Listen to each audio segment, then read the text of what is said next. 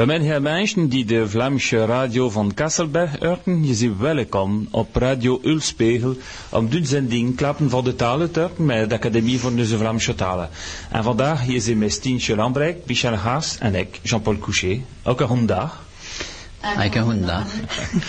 Euh, chers auditeurs de Radio Ullenspiegel, euh, bienvenue à l'émission euh, Parler de la langue, de la langue flamande, bien sûr, avec euh, l'Institut de la langue régionale flamande.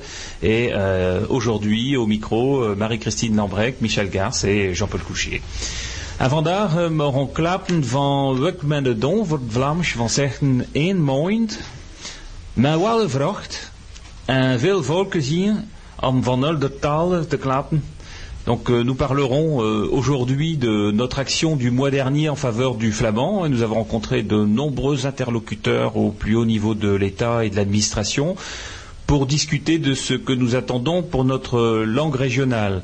Dus men, we zijn geweest aan UNESCO om te klappen aan de vrouwmeisje die uh, voor de taal en gevaar werkt.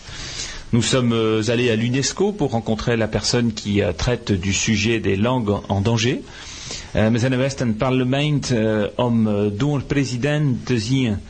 te klappen van een wet de nous avons rencontré le vice-président de l'Assemblée nationale pour discuter du projet de loi sur les langues régionales. Et vous risquez d'être surpris.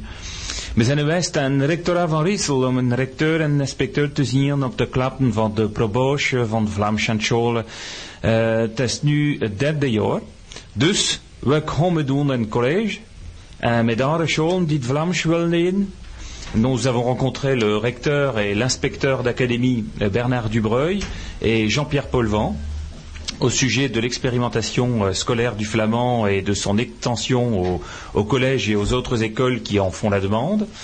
De.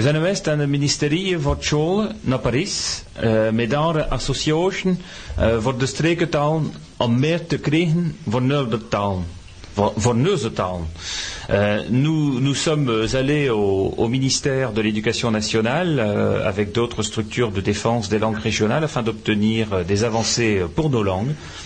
Nous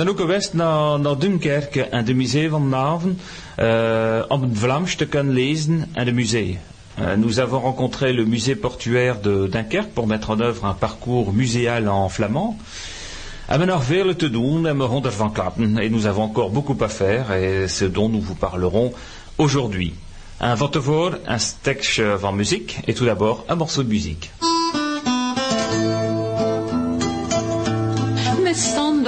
Upp nu läsen och lite monotion Upp se ofte valde en neuzen was stok Verplicht van te slapen, verplicht van te zwegen Ze kon er niet raken, dat hij zwak maar nu. Leven met dansen en zingen, ze schone jong, de Ramsche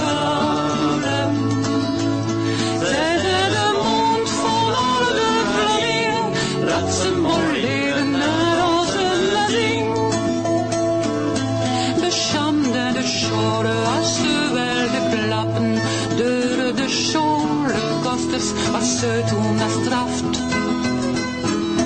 De ratjes voor along, de nesnoren duiken, dat ze konden klappen, dat is wat nu. Laat ze maar leven en dansen en zingen, ze schone jong,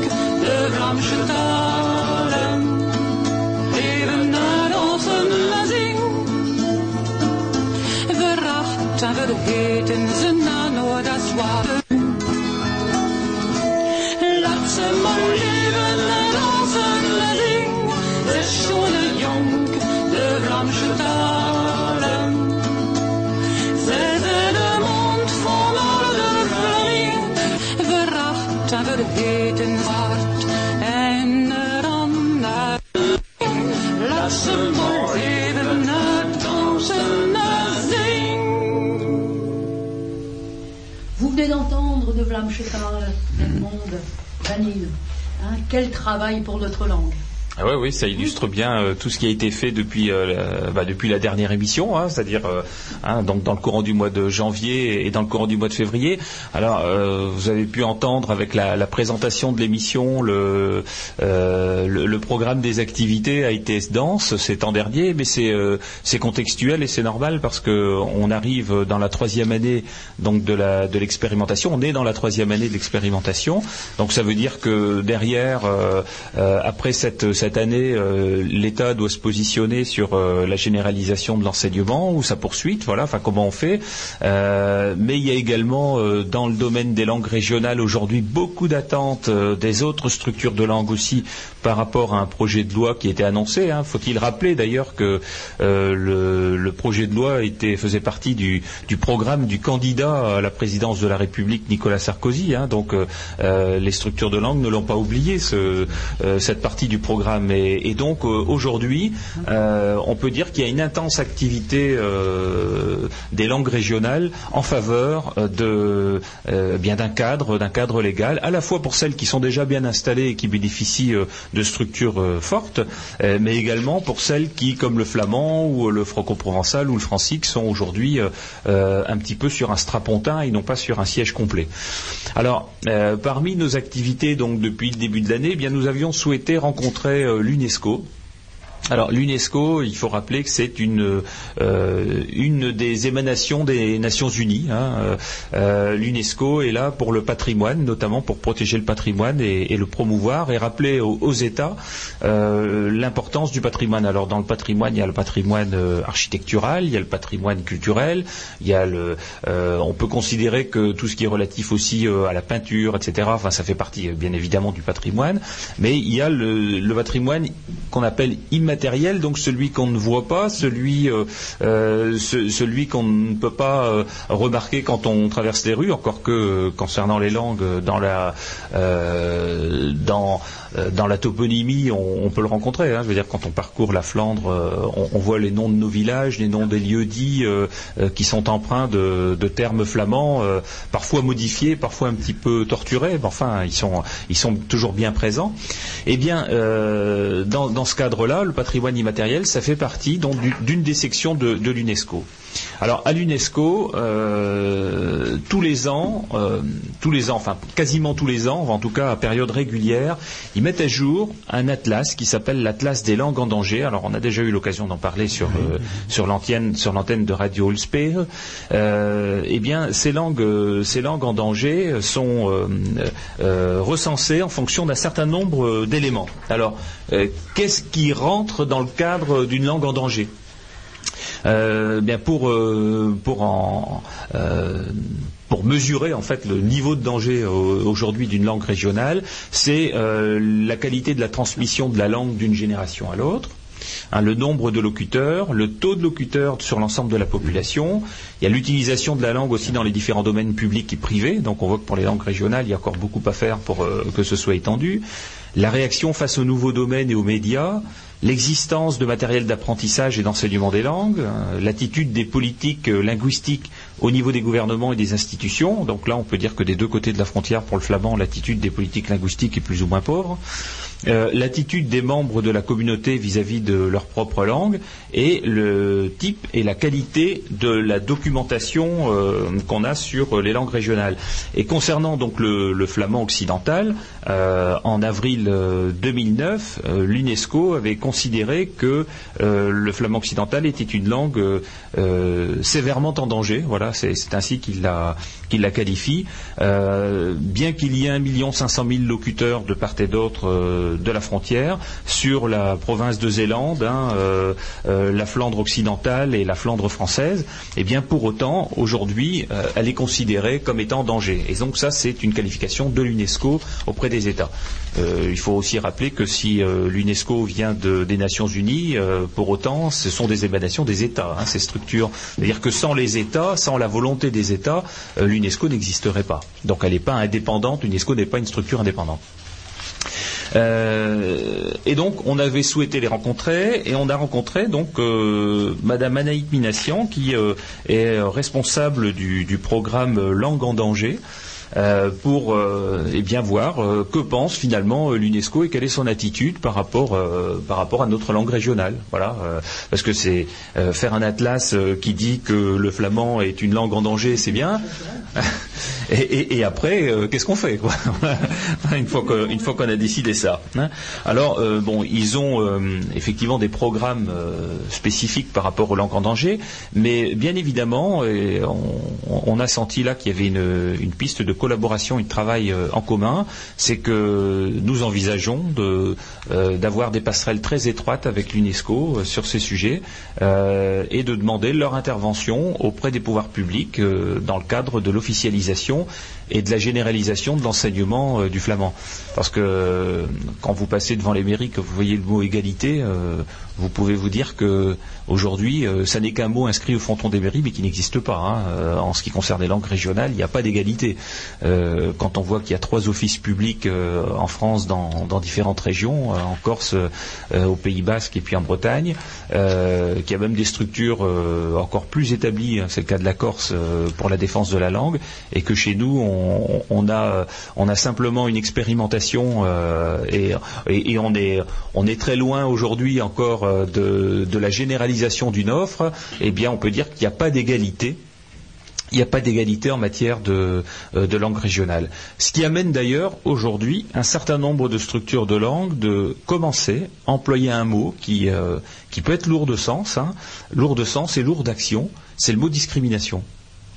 Et euh, on, a aujourd'hui des structures euh, dans l'État voilà, qui, sont, euh, qui sont chargées de faire attention à ce qu'il n'y ait pas de discrimination sur différents sujets. hein. Ça peut être des discriminations physiques, ça peut être des discriminations d'origine, ça peut être des discriminations par rapport à la santé, ça peut être des discriminations de, tout type, hein, de, des discriminations de sexe, des discriminations de mœurs, etc.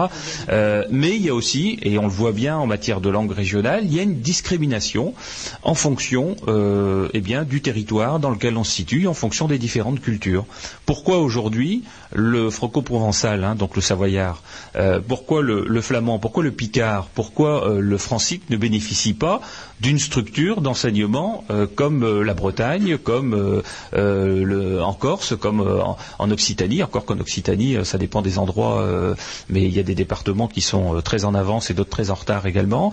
Donc pourquoi tout ça est laissé finalement à l'appréciation de certaines structures régionales ou à la bonne volonté de certains, plutôt que d'avoir un cadre légal qui contraint parce que c'est le mot, hein, euh, qui contraint ces structures à appliquer euh, une sauvegarde de la langue comme on applique une sauvegarde d'un bâtiment euh, classé monument historique et qu'on va qu'on va entretenir, voilà, parce que euh, on estime que ça doit rester et que ça fait partie de notre patrimoine. Eh Bien une langue, c'est pareil, et, et donc aujourd'hui on commence à voir ce mot fleurir dans les écrits des structures de langue régionale. Ne nous étonnons pas que s'il n'y a pas un retour rapide des pouvoirs publics, un beau jour, une action ne soit pas intentée euh, par rapport à la discrimination dont certaines cultures font euh, l'objet. Voilà, alors ça c'est un, gros travail qu'on va certainement mener avec euh, l'UNESCO, d'obtenir euh, l'aval de l'UNESCO pour euh, porter haut et fort notre demande de généralisation, de, je dirais de, niveler vers le haut finalement, de bénéficier, faire bénéficier aux Flamands tout ce dont bénéficient aujourd'hui les autres structures de langue qui sont les plus avancées. Euh, et cela dit, on sait qu'il y a d'autres, euh, encore d'autres problématiques. hein. On a déjà évoqué le cas du, créole réunionnais, qui là est fondu dans les autres créoles.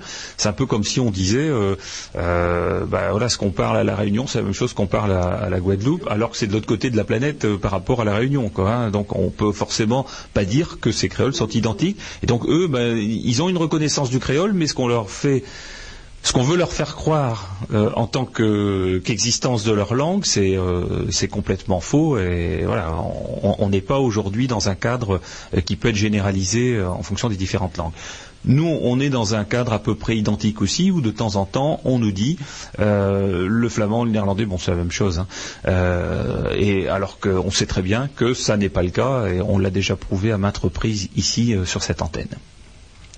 Voilà, donc euh, l'UNESCO, ça fait partie de nos, rencontres importantes du mois de janvier. C'est certainement pas la dernière fois qu'on vous en parle.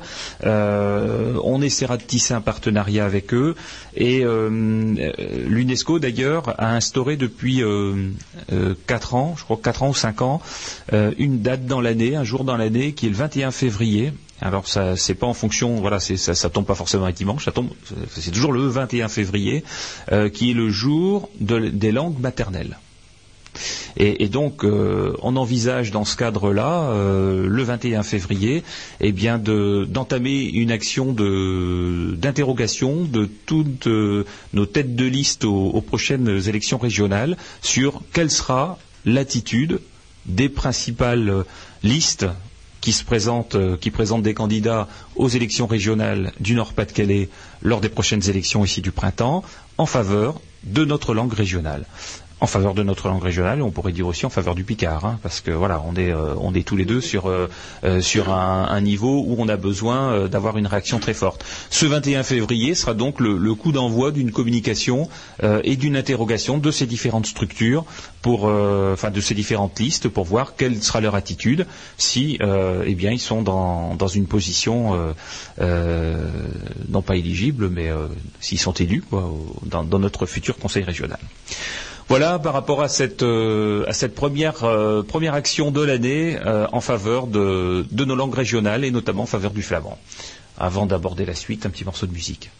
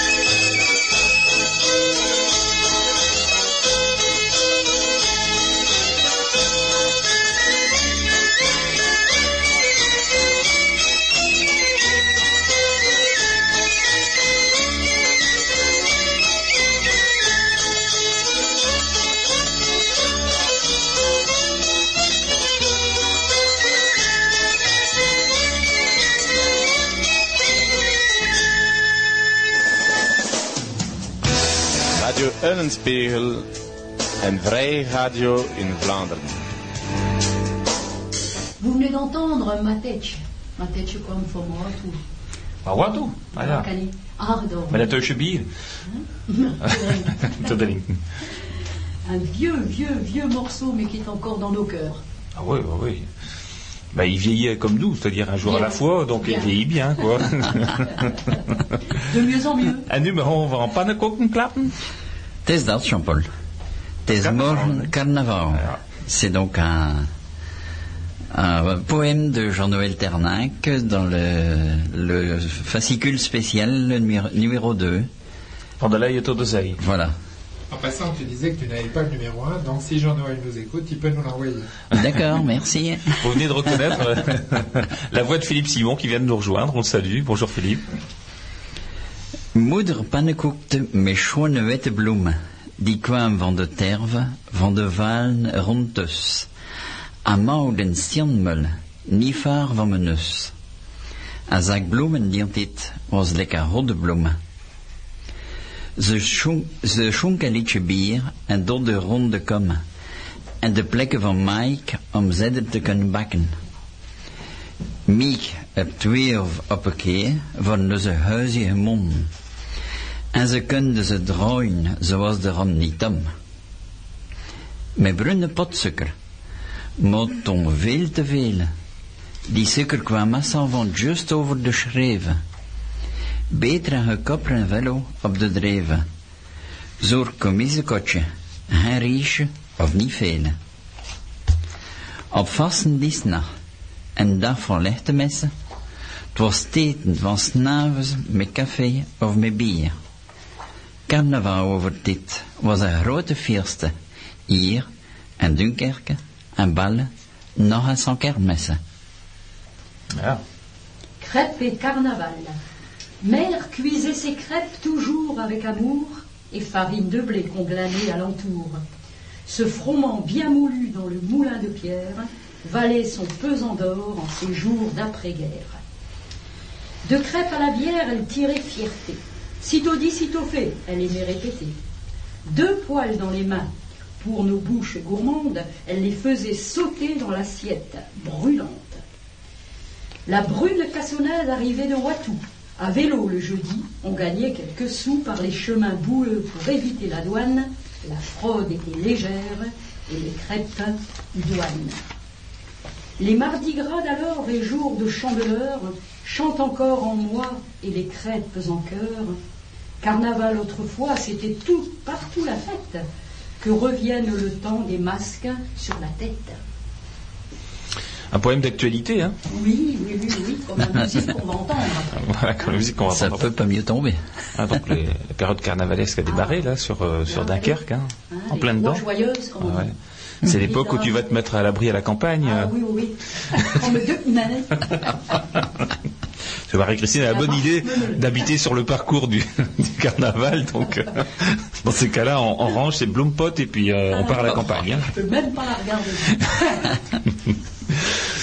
Alors, dans le cadre de nos, de nos rencontres du mois de janvier, euh, une rencontre également importante, c'est une rencontre avec le vice-président de l'Assemblée nationale, Marc Le Fur. Alors Marc Le Fur fait partie euh, d'un intergroupe euh, qui s'est déjà beaucoup distingué dans le dans le cadre euh, des avancées par rapport aux langues régionales. C'est c'est l'un de ceux qui avait porté la, la parole notamment lors du changement de la Constitution, hein. L'article 75.1 qui aujourd'hui dit que les langues régionales font partie du patrimoine de, la France. C'est c'est suite à l'action de, de Marc Le Fur et euh, de l'intergroupe parlementaire, mais enfin c'était l'un de ceux qui a porté la parole le plus haut. Donc aujourd'hui, euh, euh, ce vice-président de l'Assemblée nationale, qui, n'a pas que cette activité-là, bien évidemment, à son actif, hein, est, très investi. C'est un Breton, il est très investi sur les langues, sur le breton, bien évidemment. Mais bah, il avait souhaité rencontrer avec Jean-Pierre Decolle, hein, notre député qui est très actif également au niveau du flamand. Il avait souhaité rencontrer l'Institut de la langue régionale flamande pour avoir différentes, euh, enfin, différents ressentis euh, par rapport à notre attitude sur euh, les langues régionales. Alors à la fois sur le cadre d'un d'un projet de loi, mais également sur nos attentes à nous. Voilà. Enfin, qu'est-ce qu'on demande nous? Enfin, que- quelle est cette particularité du flamand là? Qui c'est ce groupe tout au bout du pays qui revendique quelque chose et dont on n'a pas beaucoup entendu parler autrefois? Alors, bien évidemment, euh, j'ai repris euh, les, différents thèmes euh, de, de revendications que sont les nôtres. hein. J'en reparlerai tout à l'heure euh, plus en détail euh, lorsqu'on évoquera la rencontre avec euh, le ministère d'éducation nationale. Euh, mais euh, le point, central de notre demande au niveau du, Parlement, c'est que s'il y a, et on l'espère, hein, une loi sur les langues régionales, eh bien, euh, on soit considéré euh, au sein de cette loi sur la liste des langues qui sont euh, reconnues pour l'application de cette loi.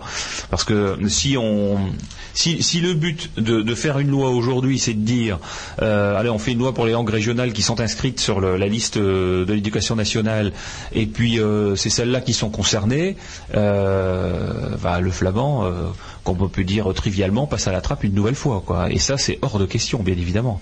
C'est-à-dire qu'avant de parler d'un texte de loi, c'est qui cela concernera? Donc ça, ça a été euh, la revendication forte que j'ai portée euh, à Marc Le Fur, euh, de, de- de dire qu'il est plus que temps pour nos parlements de considérer que euh, l'inégalité dont on a fait preuve en France par rapport aux langues régionales, eh bien, se, se comble. Voilà. Ça, c'était le premier point. Est-ce que je peux te poser une question? Bien sûr. Est-ce que l'idée, c'est que ce soit un projet, enfin un texte déposé par les parlementaires hein, à l'Assemblée nationale, puisque les parlementaires peuvent déposer des projets de loi Je ne sais pas ce qui est prévu. Alors, euh, oui, effectivement. hein, Aujourd'hui, euh, ce qui avait été prévu, enfin, euh, on pouvait attendre que c'était normalement au gouvernement de déposer une loi, puisque c'était une idée, encore une fois, je le rappelle, du candidat Sarkozy. Quand il s'est présenté aux élections euh, euh, présidentielles, Nicolas Sarkozy avait dit il faut un cadre euh, qui aujourd'hui donne plus de sécurité aux, langues régionales qui font partie du patrimoine, et je m'engage à entamer une réflexion sur ce sujet après mon élection. Ce qu'il a fait, il a été élu, mais il n'a pas fait aujourd'hui de, projet de loi. Les parlementaires ont sollicité le ministre de la Culture, puisque normalement c'est dans le gouvernement, c'est le ministère de la Culture qui était chargé de, mener ce, projet. Alors pourquoi le ministère de la Culture et pas le ministère de l'Éducation nationale? C'est parce que les langues régionales ne font pas partie que de l'éducation nationale. Les langues régionales, c'est euh, dans la vie euh, de tous les jours, la vie culturelle, euh, la toponymie, la vie publique, dans les administrations, pourquoi pas voilà sur les quais de gare SNCF, voilà les, langues, les langues régionales, c'est partout. Et donc c'est plutôt un élément culturel euh, avant d'être un élément euh, qui fait partie de l'éducation nationale et qui est enseigné. Donc normalement c'était au ministre de la Culture, c'est ce qu'avait dit au départ Christine Albanel, à l'époque où elle était ministre de la Culture. Christine Albanel n'est plus ministre de la Culture. Aujourd'hui, c'est Frédéric Mitterrand. Et on peut le dire, euh, sans le vexer sur l'antenne, il n'en a rien à faire. Voilà. Il est même opposé, je pense. Oui, euh, alors était. euh, c'est pas un sujet en tout cas. Euh, il, il a déclaré par la voix de, de Besson, euh, c'est-à-dire qu'il a, il a même pas pris la parole lui-même pour le dire, il l'a fait dire par un autre.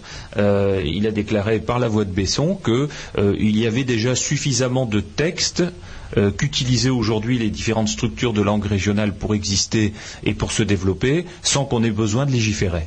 Voilà. Donc euh, pour lui, c'est clair, il n'y aura rien. En tout cas, il n'y a rien à attendre de son côté. euh, dans son dernier livre, dit d'ailleurs qu'il est opposé au langage humain. Oui, oui, oui. Alors, il y a, euh, on- on- il y a encore un, un très grand courant euh, au sein de la vie que politique dans ce sens-là. hein. Il ne suffit pas d'avoir des projets politiques, ça dépend aussi de personnes. S'il y a une personne qui est contre, elle peut décider toute seule de mettre les bâtons dans les roues, etc. C'est là, c'est le truc qui me choque. Alors, euh, la réforme de, la Constitution euh, était destinée à donner davantage de pouvoir aux, deux assemblées. Euh, si j'en retiens bien le principe du départ. Nous, on s'est jamais prononcé ni pour ni contre. C'était pas notre but. hein. On n'a pas de position politique. Enfin, tout au moins, chaque membre de l'institut de la langue régionale flamande a ses propres positions politique et euh, ça n'entre pas dans nos débats. Euh, néanmoins, on était favorable à l'amendement de, enfin à la création d'un article 75.1 qui fait rentrer les langues régionales dans la Constitution parce que il y a déjà eu des essais de modification euh, de textes de loi, enfin de propositions de textes de loi, et à chaque fois le fameux Conseil constitutionnel disait que c'était pas conforme à la Constitution parce que la Constitution ne reconnaissait pas les langues régionales. Aujourd'hui, la Constitution reconnaît les langues régionales. Donc on peut présenter, il y a une possibilité de présenter. La réforme constitutionnelle de, de juillet 2008 laisse la possibilité aujourd'hui euh, au Parlement de présenter un texte de loi si le gouvernement ne le fait pas. Ce qui était compliqué euh, avant la réforme de la Constitution. Donc effectivement, je pense qu'il n'y a rien à attendre euh, du gouvernement sur euh, l'émergence d'un texte de loi, contrairement d'ailleurs à ce qu'attendaient très fermement beaucoup de structures de langue régionale en France. Notre présence aujourd'hui au sein de la Fédération pour les langues régionales dans l'enseignement public nous fait côtoyer de très près et très souvent toutes ces structures hein, de promotion du, basque, de l'occitan, de l'alsacien, etc. Et on, se rend bien compte qu'il y a une attente très très forte de ces structures pour un texte de loi. Et tout le monde dit aujourd'hui, n'attendons rien du gouvernement, il n'y a rien, a rien à sortir de ce côté-là. Voilà, rien, rien n'en sortira de positif. Donc qu'est-ce qui reste? Il reste l'axe parlementaire. Dans le cadre de cette visite donc euh, au Parlement avec Marc Le Fur, je lui ai posé la question. Je lui ai dit, aujourd'hui, avec euh, Martine Faure qui, euh, mène l'intergroupe euh, langue régionale au Parlement, à l'Assemblée nationale, y a-t-il aujourd'hui un texte de loi en préparation au Parlement? Et quand je disais tout à l'heure que vous allez être surpris, c'est non. La réponse est non. Il n'y a absolument aucun texte de loi en préparation pour les langues régionales à aujourd'hui. Donc ça veut dire qu'on est dans une situation euh, non seulement gravissime, mais décevante de la part de, de toutes ces structures et de tous ces élus. hein. Euh, alors, bien évidemment, euh, je ne vais pas jeter la pierre à, à Marc Le Fur ou aux élus qui sont pour les langues régionales, parce que euh, cet intergroupe est minoritaire. Euh, Il faut préciser que l'intergroupe n'est pas seulement, enfin c'est de tous les partis politiques. hein. c'est ça un intergroupe. oui, Voilà. Ouais, C'est pour les gens qui écoutent, ils savent Oui. pas forcément ce qu'est un intergroupe. Oui. exemple. Alors un intergroupe, c'est quand euh, on estime que, euh, enfin quand les, les parlementaires estiment qu'il y a un sujet euh, qui transcende les partis, enfin voilà, qui euh, qui peut aller euh, des partis de gauche aux partis de droite parce que c'est un sujet de société. Donc tout le monde a envie de, faire avancer les choses sur ce dossier euh, et bah, tous ceux qui ont envie de faire avancer les choses se regroupent dans un intergroupe parlementaire qui peut porter un projet de loi, des textes, etc. Et, donc là, effectivement, euh, il y a des, députés de gauche, des députés de droite, euh, il y a des députés socialistes, des députés communistes, des députés du MP qui sont favorables.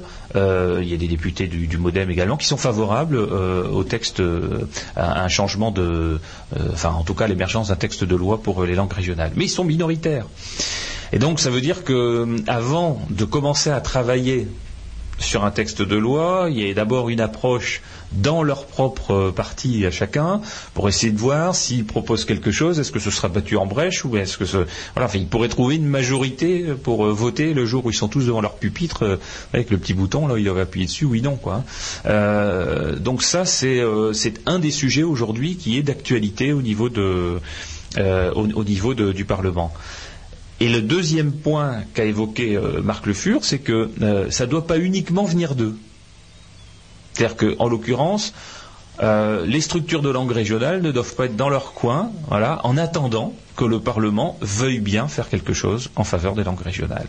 Et donc, ça doit partir dans l'autre sens, c'est-à-dire que c'est les structures de langue régionale qui doivent interpeller la vie politique pour dire voilà, nous, on souhaite fermement avoir euh, un cadre euh, légal euh, pour les langues régionales. Et donc ça aujourd'hui, c'était pas assez présent. C'est-à-dire que tout le monde travaille dans sa région, tout le monde voit ses propres élus régionaux, et il n'y a pas forcément unicité de propos pour, euh, pour aller vers, euh, vers le Parlement et vers le Sénat, parce qu'il y aura les deux assemblées hein, qui vont devoir euh, se positionner sur un texte de loi. Donc moi, ce que j'ai appris de cette rencontre avec Marc Le Fur aujourd'hui, c'est que premièrement, euh, il n'y avait absolument rien en cours. Deuxièmement, ils attendent l'action euh, et la réaction des structures de langue régionale dans leur propre région pour euh, revendiquer sur un texte. Euh, alors ça a déjà commencé puisque euh, la FLAREP a, a travaillé euh, euh, en laboratoire sur euh, qu'attendent les structures qui font partie de la FLAREP sur, euh, sur euh, les langues régionales. Mais la FLAREP, c'est une fédération pour les langues régionales dans l'enseignement public. C'est pas une fédération pour les langues régionales dans, les mairies, dans les, administrations, dans la vie publique, etc. Donc euh, leurs euh, leurs propositions, leurs demandes ne seront pas de toute façon euh, générales par rapport à, l'utilisation des langues régionales dans la vie publique. On parlait tout à l'heure de, ce qui va nous occuper prochainement de, la mise en, bilinguisme d'une partie du parcours muséal du musée portuaire à Dunkerque. Ben, ça, par exemple, c'est pas l'éducation nationale. Donc la FLAREP n'a rien à dire sur ce sujet. Sauf à dire que les structures qui font partie de la FLAREP pourraient élargir un petit peu la réflexion en disant bah, il y aurait peut-être aussi ce sujet-là qu'on pourrait y mettre. Mais de toute façon, ça risque d'être oublié également parce que ce n'est pas leur vocation première. Donc on a vraiment euh, l'Institut de la langue régionale flamande, l'Office de la langue bretonne, etc. On a vraiment à travailler sur des sujets communs et essayer d'accorder nos violons.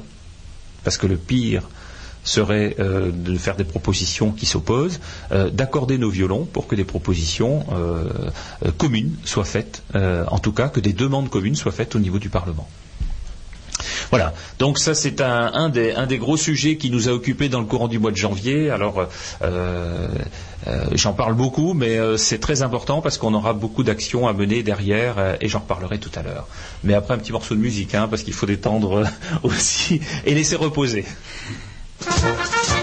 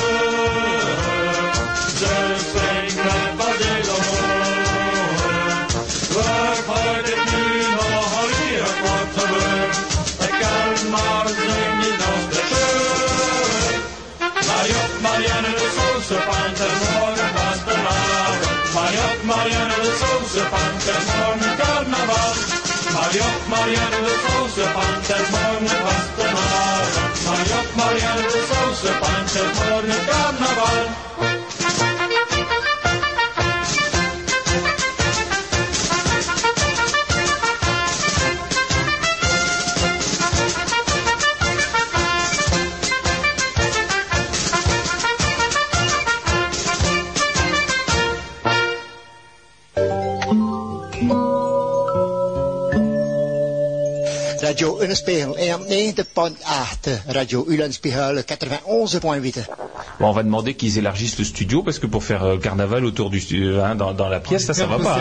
On en était un peu serré hein, quand même. Ah, bah, quoi, C'est un grand merci à Sébastien qui est un des élèves des cours de flamand de Berne et d'Aquerque passionné par euh, la Flandre et la musique, etc., et qui fait des recherches par thème. Et là, il a trouvé, à droite, à gauche, allez, et hein, il a trouvé donc plein de chansons sur le carnaval. Et ça, c'était les loups de Bayeul. Ah ouais. hein.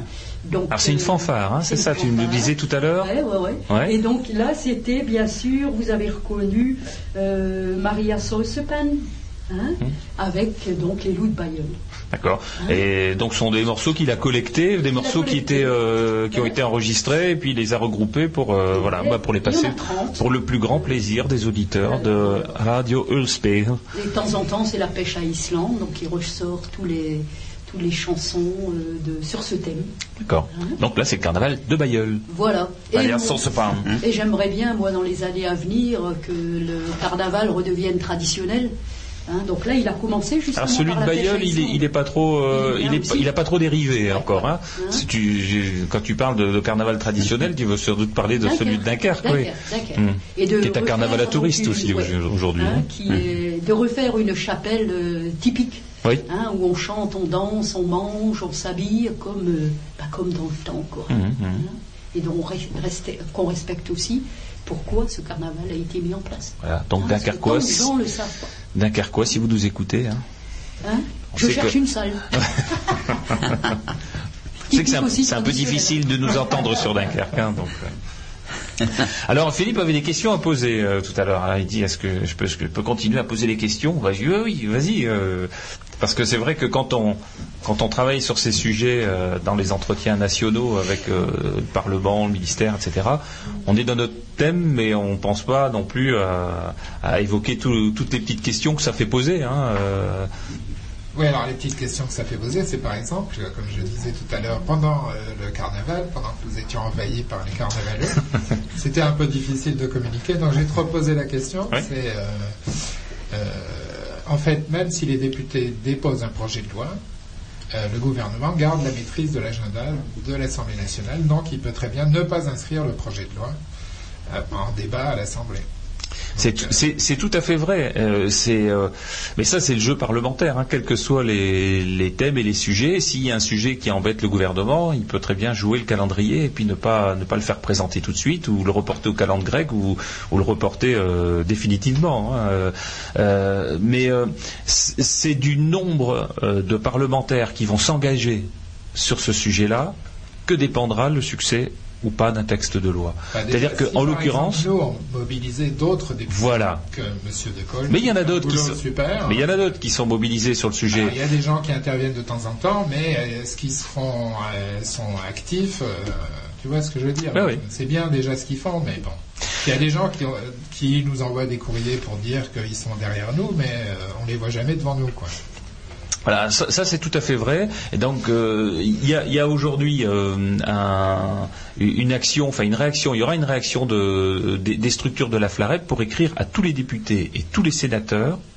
Donc de nos secteurs, en charge à chaque structure d'écrire à ses, à ses sénateurs et ses députés propres, pour envoyer un texte de réaction par rapport à ce qui se passe aujourd'hui, euh, euh, l'immobilisme ambiant par rapport aux langues régionales, euh, voire même parfois les reculs. Hein, on parlerait tout à l'heure par rapport au ministère de l'Éducation nationale, voire parfois le recul auquel certains assistent, et donc d'écrire chacun à ses députés et les sénateurs de son secteur pour les mobiliser sur ce sujet.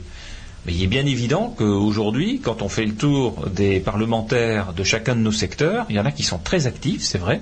Il y en a qui sont actifs de temps à autre. Euh, et- on peut les en remercier aussi.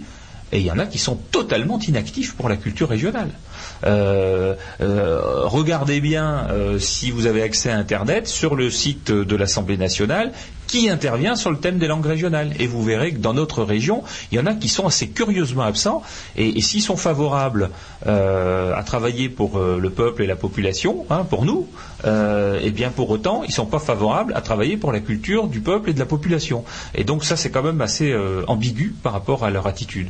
Donc euh, je pense qu'effectivement, il y a à réagir par rapport à certains de ces élus qui ont un peu de difficulté à s'exprimer sur, sur, sur la culture même de, son peuple. Donc moi, bah, je baigne dans cette histoire-là depuis 30 ans. Et depuis 30 ans, c'est un peu toujours la même chose. C'est euh, oui, on va faire, on va faire. Souvent, c'est euh, une fois que nous serons au pouvoir, nous ferons. euh, une arrivée au pouvoir, bon, on ne fait rien. Ça, c'est l'histoire depuis 30 ans que j'ai connue. Et si on discute avec les vieux qui sont engagés là-dedans depuis la fin de la guerre, c'est la même chose depuis la fin de la guerre. C'est mon côté pessimiste.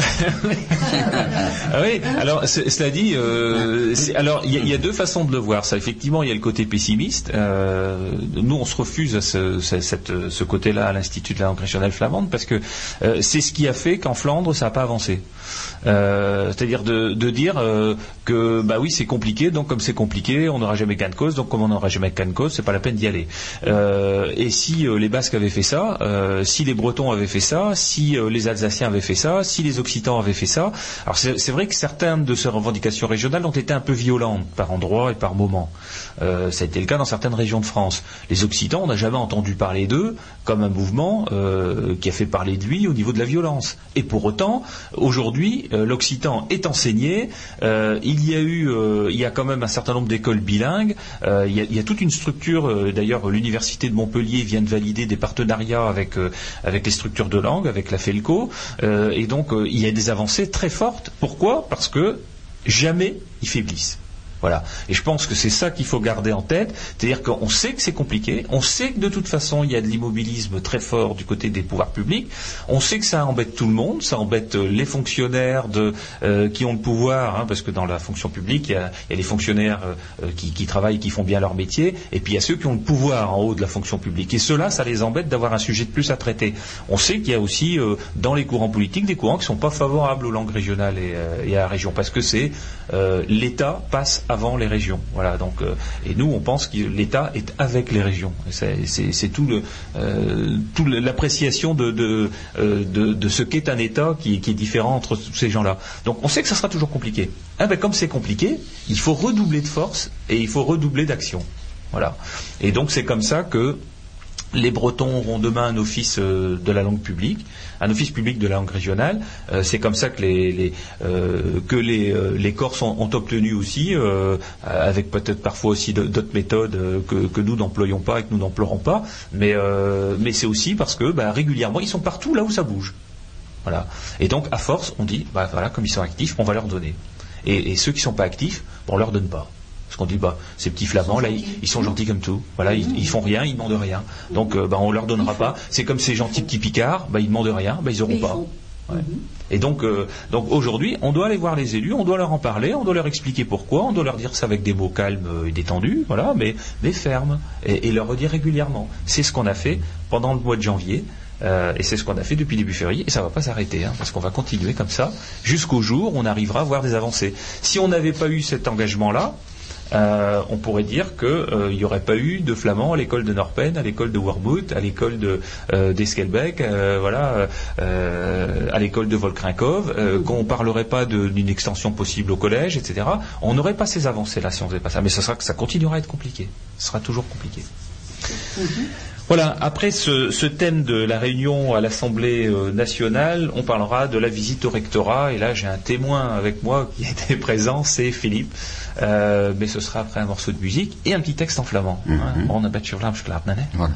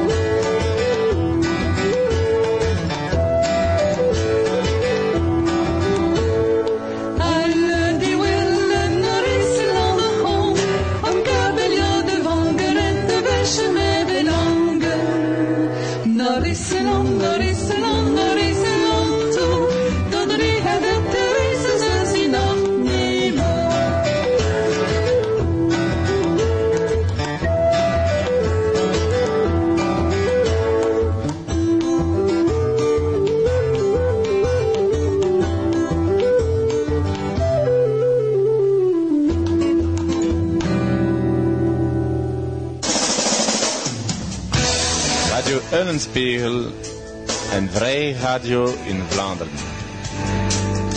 Vous venez d'entendre euh, sur le CD d'Atwin, un bilingue, en français et en flamand, la jolie, la jolie chanson Vertrack. La quoi Norwegian. La jolie chanson. C'est difficile à dire, hein, Philippe A failli Oh, déraper. C'est parce qu'il y a un peu, de- Hein il y a un peu de givre encore bij de glace door. Dat is moeilijk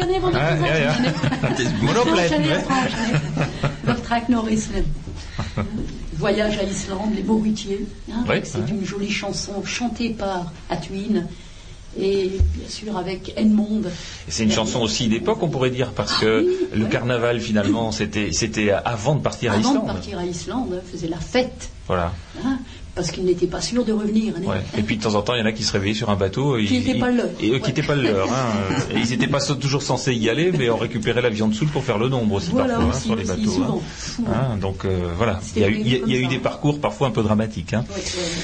En nu, we gaan praten van Charles Jeff. Is is dat, eh, Jean-Paul. Wie Allee, is. Jeff? Maar dat is een man die woont in Superen. Ah ja. En dat tot pas goed. Bij twee lieden. Jeff en Joe. Slechts te vele mekaars, maar tussen die twee broers was er eigenlijk een groot verschil. ja. À son schone klet, Jeff was preus, le capot. Oh, En dan niet hen om vul te maken aan het land werken. Het was zijn kunst dat hij later pennenlekker was en een groot administratie in Parijs. Zijn broer Joe, hij was dat zo niet. Hij wilde absoluut op zijn land werken en leek een echte Vlaming en wist ook bluffen. Later, bij de zomervakantie, was altijd een horen chef toegekomen om Westhoek te tonen in zijn nieuwe familie. Was er nog mee een paar vreemde mensen die al zeer vreemd eh, of zo genaamd zijn in Parijs en die komen van Parijs. Dat chique volk, was me rooie binnen dat iedereen begon te schitteren om het meest. Toen, als ze borst uitsteken, leek een, vechthondje. Jeff zeide, ja, joh, wie het dus, me klappen nu vraag. En Joe, die van het veld weerkeerde, antwoordde als stilletjes het mul van zijn broek, het baston. En wie er hier, me klappen niet, me werken. Wel eens eet. Wel eens eet. Donc, pauvre Jeff, Ah bah oui. Dans cette vieille ferme près de Zuidpen, il y avait deux jumeaux. Jeff et Joe se ressemblaient tout à fait, mais entre ces deux frères, il y avait quand même une grande différence. Toujours bien habillé, Jeff était fier comme un pan et n'aimait pas se salir à travailler la terre. Ce n'était pas étonnant que plus tard, il était fonctionnaire dans une grande administration à Paris. Alors allons-y, un petit coup contre les fonctionnaires. Ah, mais on dit, mais nous, nous- enfin, voilà, on- n'a pas, on n'a rien à- contre les fonctionnaires. On dit du mal de tout le monde, de toute façon. mais c'est chacun son tour. Son frère Joe n'était pas comme ça. Il voulait absolument travailler sur sa terre et comme un tout vrai flamand demeurer au Westhoek. Quelques années plus tard, pendant les vacances d'été, Jeff était arrivé tout d'un coup pour montrer le Westhoek à sa nouvelle famille. Était encore avec eux une paire d'étrangers qui sont vite des amis ou ainsi nommés lorsqu'avec vous ils viennent de Paris. Ce monde chic était à peine que chacun commença à jacasser à qui le plus.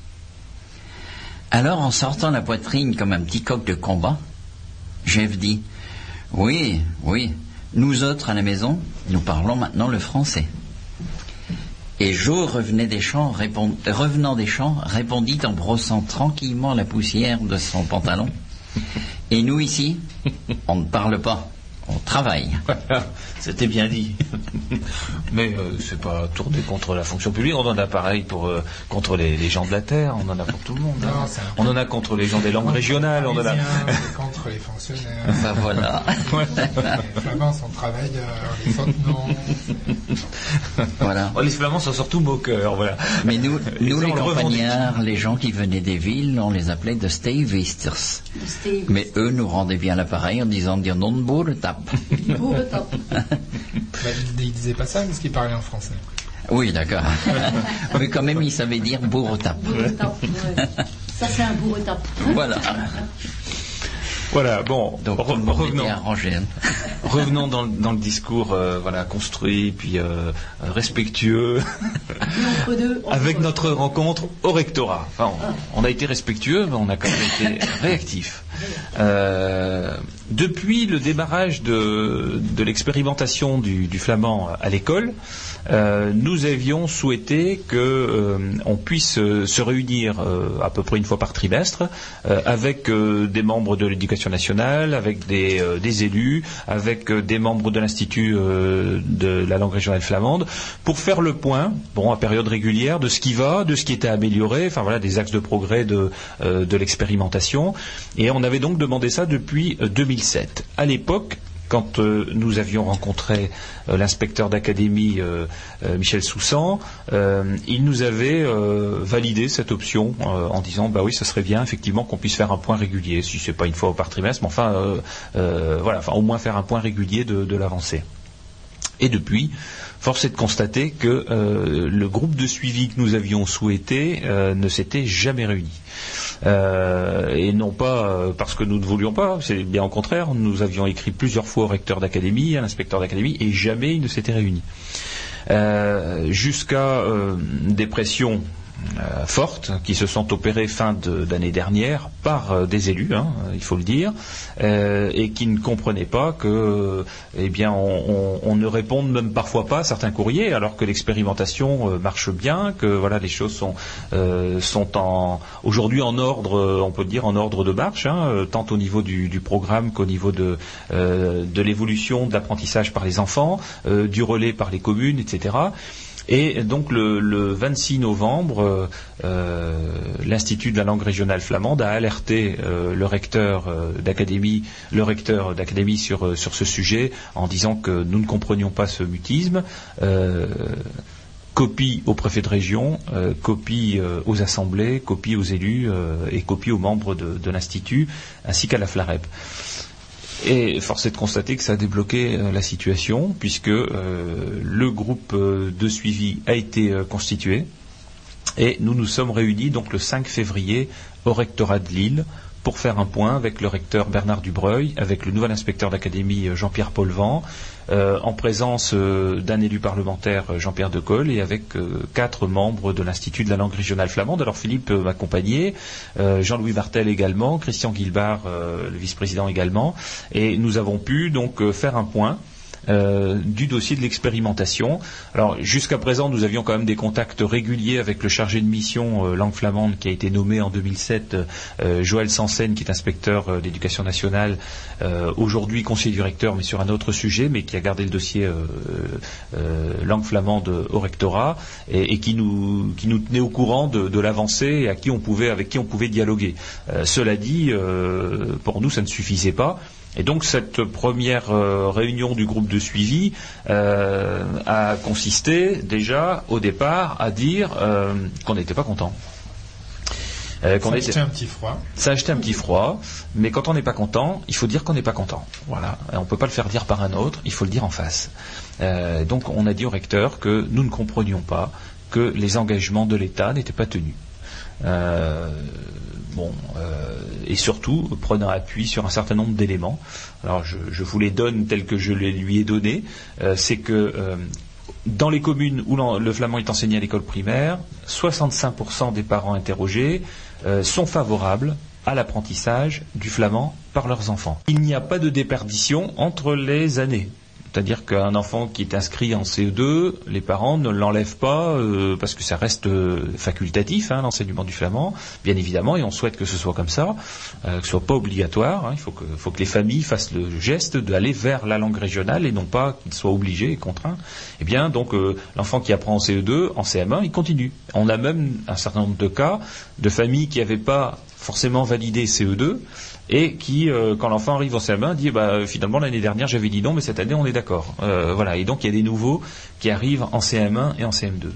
Ensuite, il y a euh, parmi euh, les, euh, les parents dont les enfants sont en CM2 et donc arriveront l'année prochaine en sixième, eh bien 90% des parents qui sont favorables à la poursuite de l'apprentissage du flamand au collège. Ça, c'est un chiffre qui est énorme et qui, euh, euh, bah, je pense, euh, ferait bien plaisir dans certaines régions de l'obtenir. Parce que 90%, on peut dire que c'est un vrai succès. Et donc, ça veut dire aussi que l'enseignement qui est dispensé en secteur primaire est de qualité. Sinon, les parents ne seraient pas favorables. Les communes euh, concernées par euh, l'enseignement se sont aussi fortement investies dans la promotion euh, du flamand. hein, donc on, a donné un récapitulatif au, recteur de, ce qui a été fait dans, ces communes. hein, ça avait été fait par écrit préalablement. Que de nombreuses communes sont prêtes à solliciter un enseignement dans leur école. Et d'ailleurs certaines l'ont fait et ont eu un retour négatif euh, d'un inspecteur qui aujourd'hui n'est plus dans l'académie de Lille, mais euh, qui avait euh, euh, répondu euh, sur ce sujet. On se demande bien à quel titre. Que l'État aide financièrement notre institut pour ses travaux de, collectage, de promotion et de création de matériel euh, ludique et pédagogique. Que le ministère de la Culture reconnaît le flamand occidental comme langue de France hein, depuis euh, 99, hein, 1999, et qu'il nous appuie financièrement depuis notre création que euh, maintenant on commence à avoir des demandes du monde économique qui nous sollicitent pour l'utilisation de la langue régionale. On a eu plusieurs demandes dans ce sens-là. Que notre cause a reçu euh, de nombreux appuis euh, du monde politique et culturel. Euh, voilà, je ne vais pas les citer, mais enfin, je les ai cités au, au rectorat. Et puis donc, bien, on demande, on demandait au rectorat d'être, enfin, d'avoir une coopération active et positive sur tous ces sujets. et, donc, on a transmis au recteur nos attentes.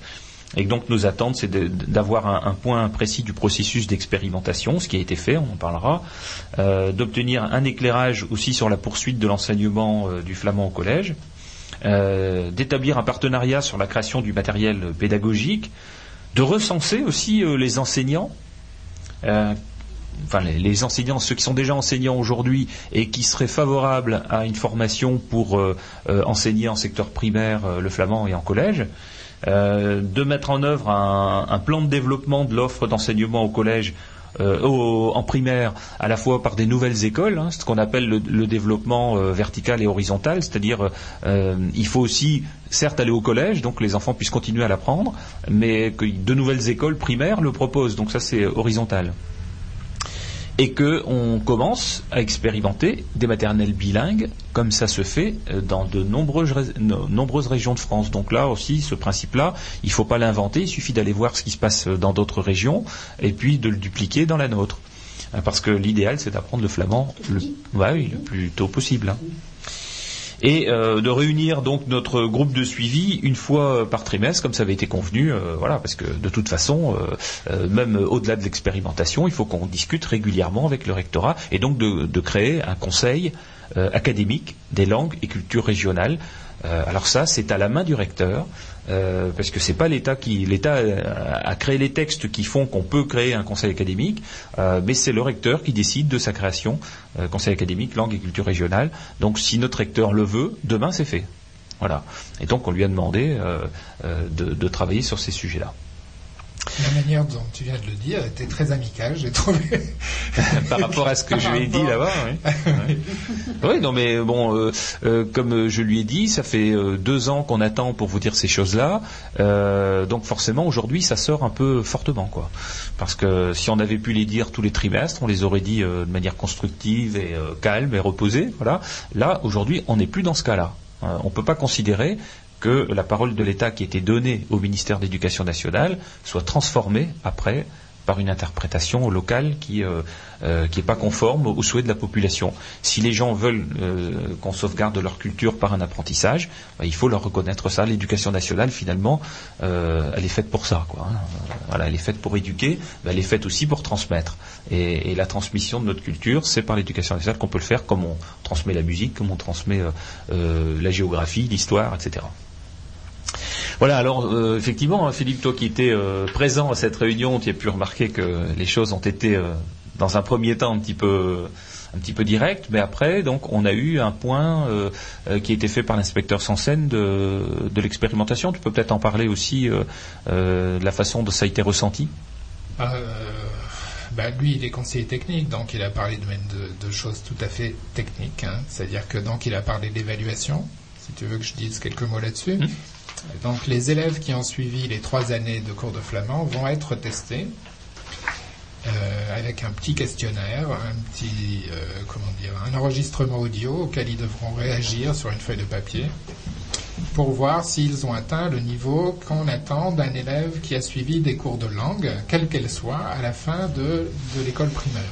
Oui, donc on est bien dans un contexte d'évaluation linguistique, comme on peut le faire par, euh, par rapport à l'enseignement de l'anglais ou du néerlandais, ou voilà. Hmm. C'est exactement le, le même type d'évaluation. Et euh, donc ils sont. alors, le, le groupe est formé de plusieurs inspecteurs. Donc il y a Joël Sansen, il y a l'inspectrice euh, académie de Dunkerque, euh, Madame Velser. il y a deux autres inspecteurs de circonscription sur le Dunkerquois, enfin sur l'arrondissement de Dunkerque, hein, qui participent à cette commission et qui sont allés voir Monsieur De Vos travailler dans sa classe.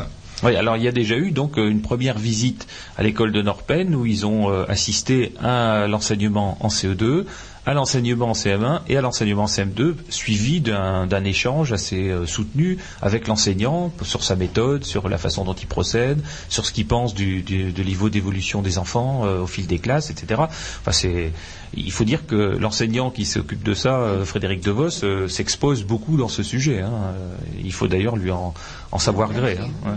Et je pense qu'à la réunion, d'ailleurs, Mme Pelser et M. Sansen ont souligné le travail qui est fait par M. DeVos parce qu'il doit créer tout son matériel pédagogique, puisque ça n'existe pas, évidemment. On ne va pas aller au furet euh, acheter Non, non. les manuels, ça n'existe pas. Alors au départ, on l'a aidé avec euh, le lexique, quoi, hein, de- sur les différentes thématiques euh, de, de la vie, euh, que ce soit des thématiques sur, enfin sur, sur la vie quotidienne qu'un voilà qu'un enfant euh, a, des commerces, de, de la vie à la maison, euh, des activités, etc. Mais après, ce matériel vidéo euh, qu'il crée de, de ses mains, euh, c'est vraiment son travail et une partie de ses vacances scolaires y passe.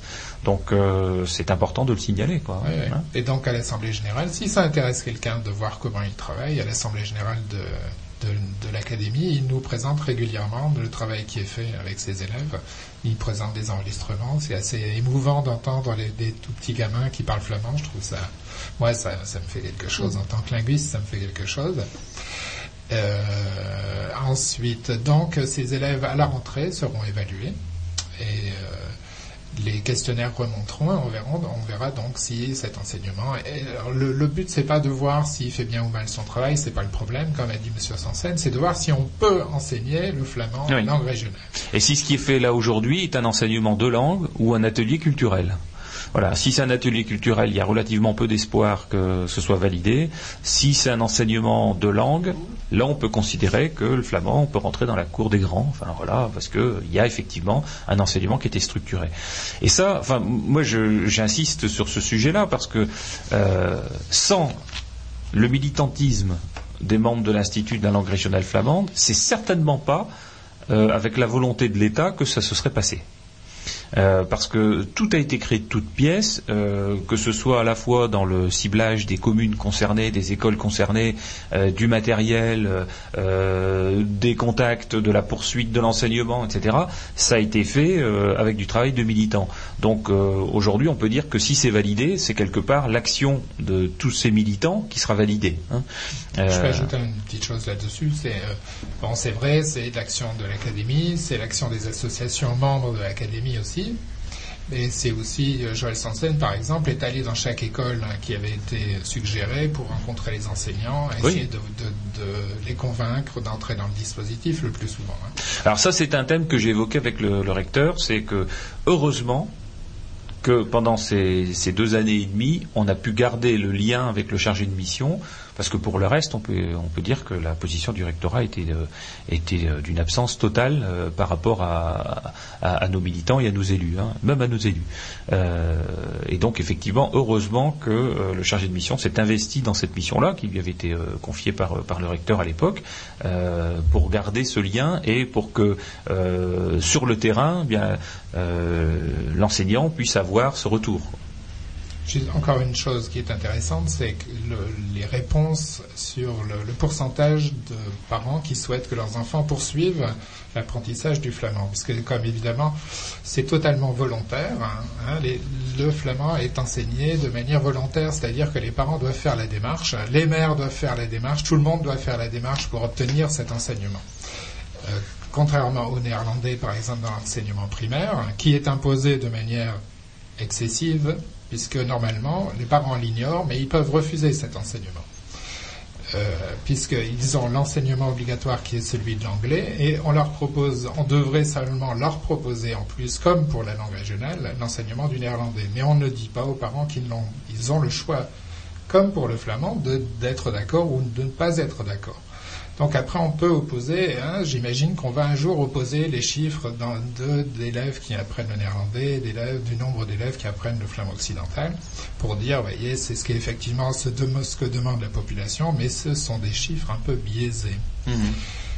Donc passons là-dessus. euh, Oui, non, mais c'est bon. Je crois, je crois que c'est important de dire que l'enseignement du flamand est euh, optionnel et il faut que ça le reste parce que on n'est pas dans le principe d'obliger quoi. Si euh, d'ailleurs il devrait y avoir en, enfin en LV2 de- une- un, un échantillon de propositions d'offres linguistiques qui devrait être beaucoup plus large qu'aujourd'hui que le choix que, que les enfants ont à l'école. Alors ça nécessite toute une organisation au niveau de l'éducation nationale, ça peut-être, mais c'est pas notre sujet à nous.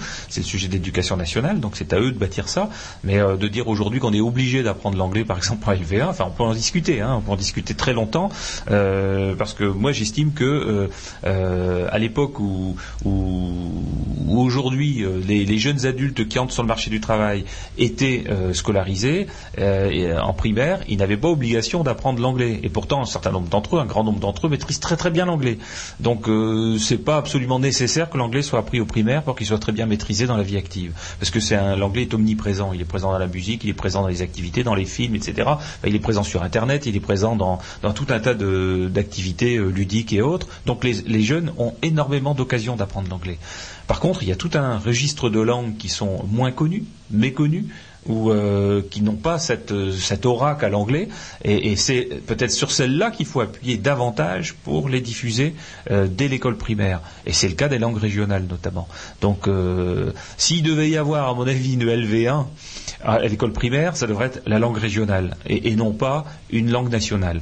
Euh, après que qu'on dise euh, langue nationale sur l'anglais, euh, le néerlandais, l'espagnol ou Hein, ou le chinois, c'est pareil. Enfin, pour moi, c'est pareil. C'est-à-dire que les langues nationales ont l'appui des États, donc elles ne vont pas mourir, hein, puisqu'elles ont l'appui des États. Les langues régionales, elles n'ont l'appui que de leurs militants. Euh, et c'est sur la base du volontariat. Donc, euh, donc ça veut dire que euh, il faut forcer un petit peu la dose sur les langues régionales et non pas les faire passer toujours en second rang. Mais c'est-à-dire, euh, voilà, que ce soit sur la base du volontariat, c'est très très bien. Mais ça et donc- devrait être pareil pour toutes les langues. C'est ça que je veux dire. Et oui, euh, eh oui, tout à fait. Bon, en Tout à tout fait. cas, le dire clairement, parce que c'est la loi est Ouais, ouais. ainsi faite Ouais, ouais. que, je répète, l'enseignement d'une deuxième langue vivante en primaire est optionnel, donc ouais. les gens peuvent la refuser. Et, et donc les parents peuvent très bien revendiquer auprès de leur euh, conseil des maîtres, auprès euh, du responsable d'établissement, auprès du maire de la, commune, qu'on enseigne la langue régionale euh, en deuxième langue. oui, n'importe quelle autre langue. Hein.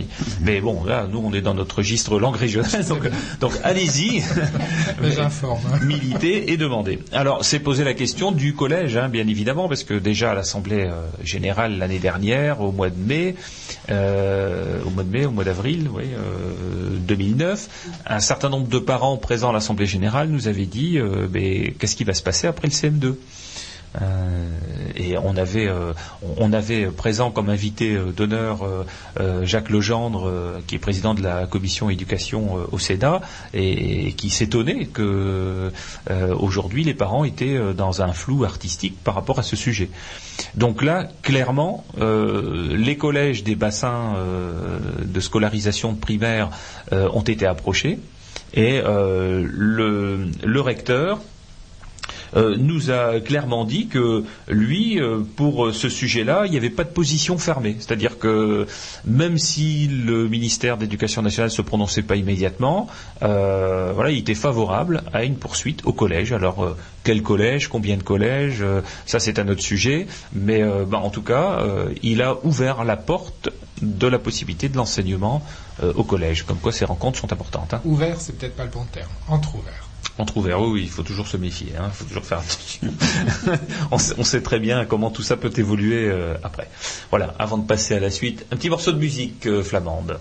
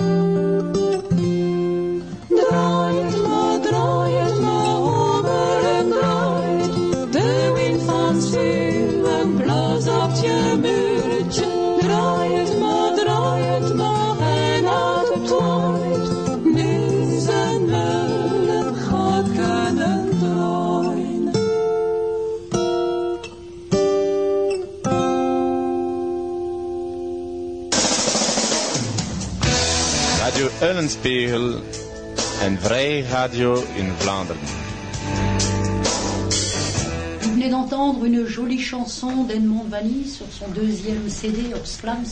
Hmm? Droit, Melendroit. Alors ça c'est une composition d'Edmond, hein, C'est une composition pour les enfants. pour les enfants. Tourne, moulin, tourne. Le vent du sud, par exemple, souffle sur ta petite frémousse. Mhm. Hein, donc euh, elle est très jolie et elle plaît beaucoup aux enfants.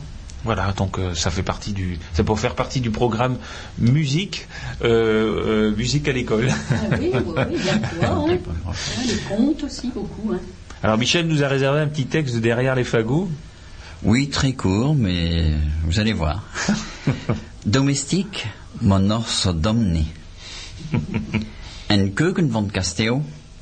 Meneer Bloemaert, zijn nieuwe domestiek bezig met champagne uit de fles te drinken. Firma, kan ik dat niet heen, maar eeuw niet heen. En Firma, stilletjes. Ik was ervan ook zeker. Eeuw zeker, meneer. En het is daarom dat ik dat flesje zuiver bij zich zijn moet drinken. Domestique, mais pas encore si bête. Dans la cuisine du château, Monsieur Blomart voyait son nouveau domestique en train de vider une bouteille de champagne. Firmin, je n'aime pas cela. Mais pas du tout. Et Firmin, tout tranquillement, répondit, J'étais certain de cela aussi. Tout à fait certain, monsieur. Et c'est pour cela que j'étais en train de vider moi-même cette bouteille. Voilà, ça c'est les histoires de derrière les fagots à Michel. à raconter devant le feu. Oui, fait. alors sur notre dossier de- d'expérimentation et la poursuite, hein, euh, on évoquait le- la question de la poursuite au collège. Euh, alors les écoles primaires concernées sont sur un bassin de collèges, de trois collèges différents. Euh, le collège de Watt, le collège de Cassel et le collège de Wormwood. Et donc je, je signalais tout à l'heure que les principaux des collèges ont été rencontrés hein, par l'inspectrice d'académie adjointe et parce que la question se, se pose effectivement d'organiser l'enseignement au collège sur ces, euh, sur ces secteurs-là. Donc euh, le recteur ne nous a pas encore aujourd'hui euh, confirmé sa position par rapport à quel collège serait retenu, etc. Mais notre position à nous, ce serait que dans chaque collège, il doit y avoir un enseignement du flamand. Donc ça, c'est voilà, la généralisation de l'offre doit se faire. Autant l'enseignement doit se faire toujours sur la base du volontariat que l'offre, elle, doit être partout, dans la totalité des collèges. Déjà, les principaux collèges sont favorables. Oui. C'est une chose importante puisqu'il faut obtenir, n'est-ce pas, l'agrément de la communauté éducative. Mais globalement, on a remarqué que tout le monde est favorable, sauf les, euh, les hautes sphères de l'administration. Voilà. C'est-à-dire que les parents, en général, sont favorables, puisque 65% des parents disent oui, donc une énorme majorité, les deux tiers, euh, et encore pour un sujet novateur. Euh, S'il était généralisé, à mon avis, ce serait peut-être plus que 65%. Euh, les, euh, les maires euh, des, des villes et villages concernés, en général, ils sont très très favorables et très actifs sur le sujet.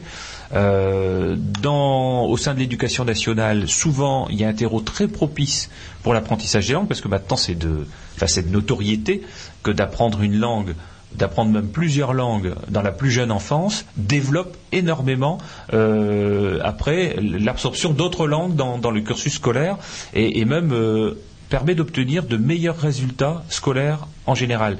Les écoles bilingues souvent étaient euh, euh, étaient pointées du doigt en disant mais qu'est-ce qu'on y fait? Tiens, on, enseigne dans deux langues là.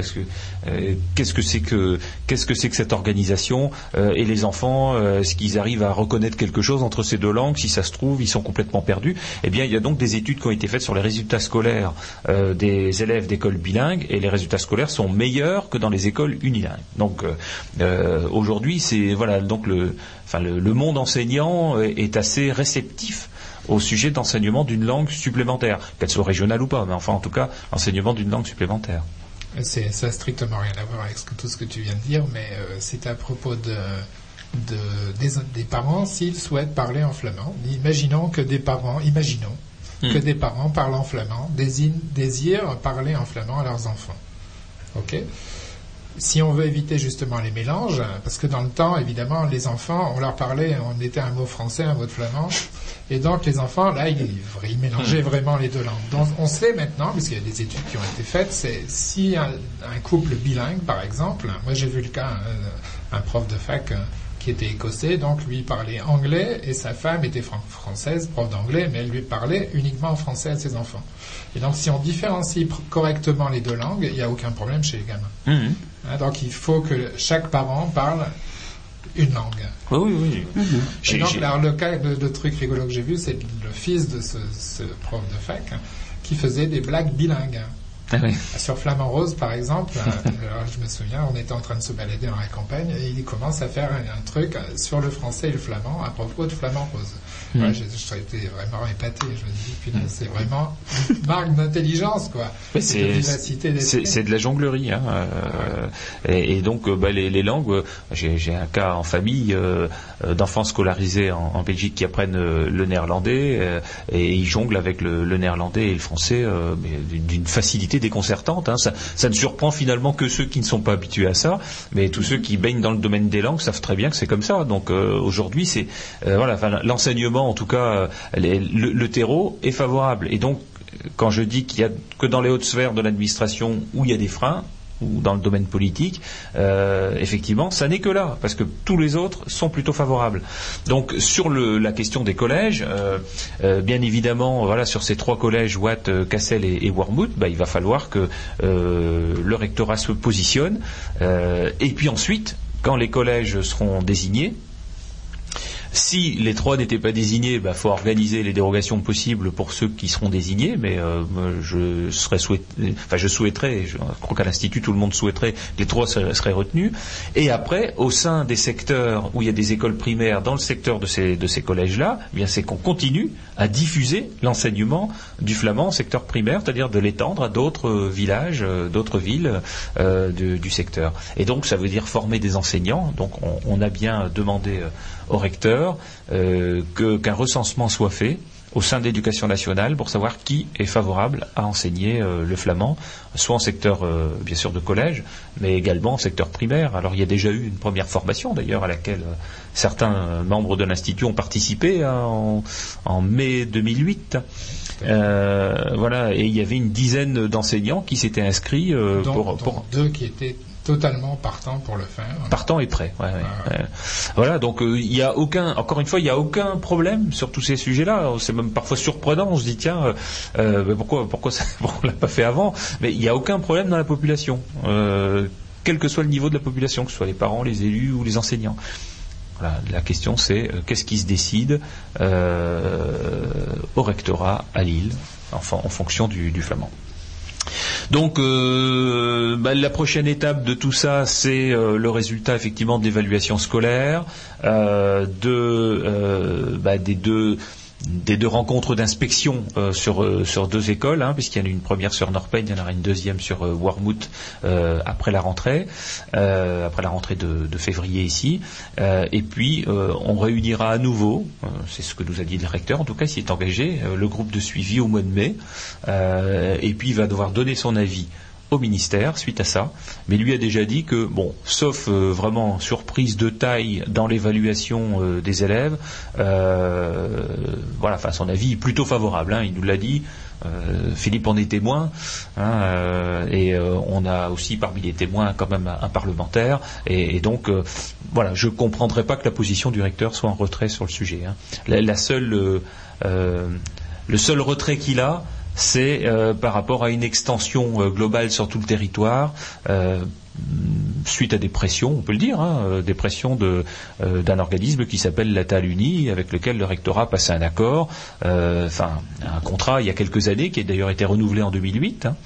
D'ailleurs, il a été renouvelé très peu de temps, quelques mois avant que euh, il commence à y avoir des réponses négatives qui soient faites aux maires des communes euh, qui avaient demandé l'extension du processus, puisque ça a été renouvelé euh, de mémoire dans le courant du fin du mois d'avril, début du mois de mai, et c'est à partir de ce moment-là qu'on a commencé à répondre aux communes qu'on ne pouvait pas étendre.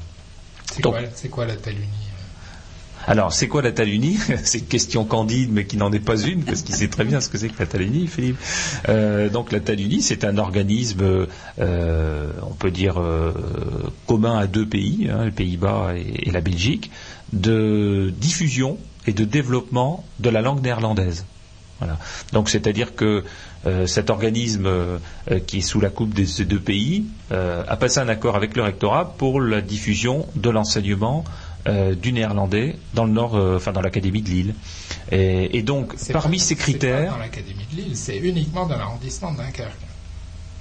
euh, Dans la pratique, dans la pratique, c'est ça qui me turlupine. C'est ils ont toute l'académie pour donner l'enseignement du néerlandais, mais ça se fait dans les écoles primaires de l'arrondissement de Dunkerque. Alors cela dit, euh, Question à laquelle il faudrait réfléchir. Ouais, enfin en tout cas sur euh, sur l'île et la grande métropole lilloise, euh, c'est tout à fait logique, enfin qui développe euh, très fortement l'enseignement du néerlandais pour des raisons économiques, quoi, hein, et, et même dans ce secteur-ci. La seule chose, c'est qu'ils ont mis en préalable le fait que on enseigne le néerlandais et pas le flamand. Et ça, c'est inadmissible. En Corse, on n'enseigne pas. euh, l'italien euh, en disant genre, on enseigne l'italien et pas le corse. Euh, je pense qu'on dirait ça aux Corses, à mon avis.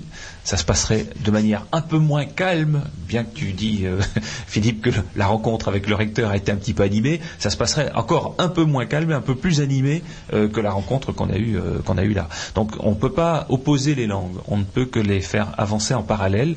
Et nous, on est très favorable à l'enseignement du néerlandais, à son développement. Ça, c'est absolument. je pense que voilà, on peut pas avoir une attitude différente de celle-là. Mais bon sang de bonsoir, ça peut pas être, ça peut pas être en opposition par rapport à l'enseignement de notre langue régionale et de celle des Flamands belges en Flandre occidentale, hein, parce que ils ont le même souci là-bas. Finalement, Euh, l'enseignement n'est pas euh, à l'école, euh, l'enseignement du flamand occidental, parce que la Taludie s'y oppose. hein. Donc, ce sujet est un vaste sujet et on n'a pas fini de le développer, on n'a pas fini d'en parler. Euh, parmi nos dernières, euh, la, dernière rencontre, c'était une rencontre euh, de cette semaine, voilà, c'est tout récent, au ministère de l'Éducation nationale avec euh, six structures de langue régionale auxquelles donc j'ai participé mardi, et je vous en parlerai après un morceau de musique.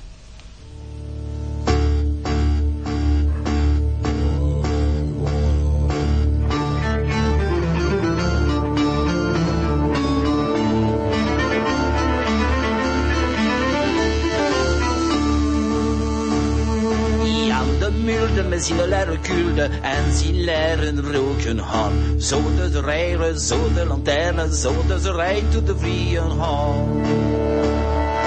Daar is het flesh en daar is het fish en daar is het mannequinpiece. Flesh and the fish, mannequinpiece. En daar heeft staan worden die bedrieger like has. Die aan de muur is in de lærerkulde en sin leren broken har. Zo dus rijden, zo de lanterne, zo dus rijden de vrien har. Daar is de zon en daar is de man. En daar is dit krooiende ham. Zon en de man, krooiende ham. En daar is dan worden die Die aan de muur is zien lederkuurde en zien lederbroken haar. Zo dus rijden, zo de lanterne, zo dus rijden de vrieën haar. Daar is het glas en daar is de kan. En daar is den dronken Jan. Glas en de kan, dronken Jan. En daar is den voor die bedriegerlijke. Ja, de mulde met zijn lerkulde en zijn lederbroek hand. Zo dus rijden, zo de lanterne, zo dat rijden de vrieën gaan. Daar is de hond en daar is de kat. En daar is Oostintje Rad. Hond en de kat, Oostintje Rad. En daar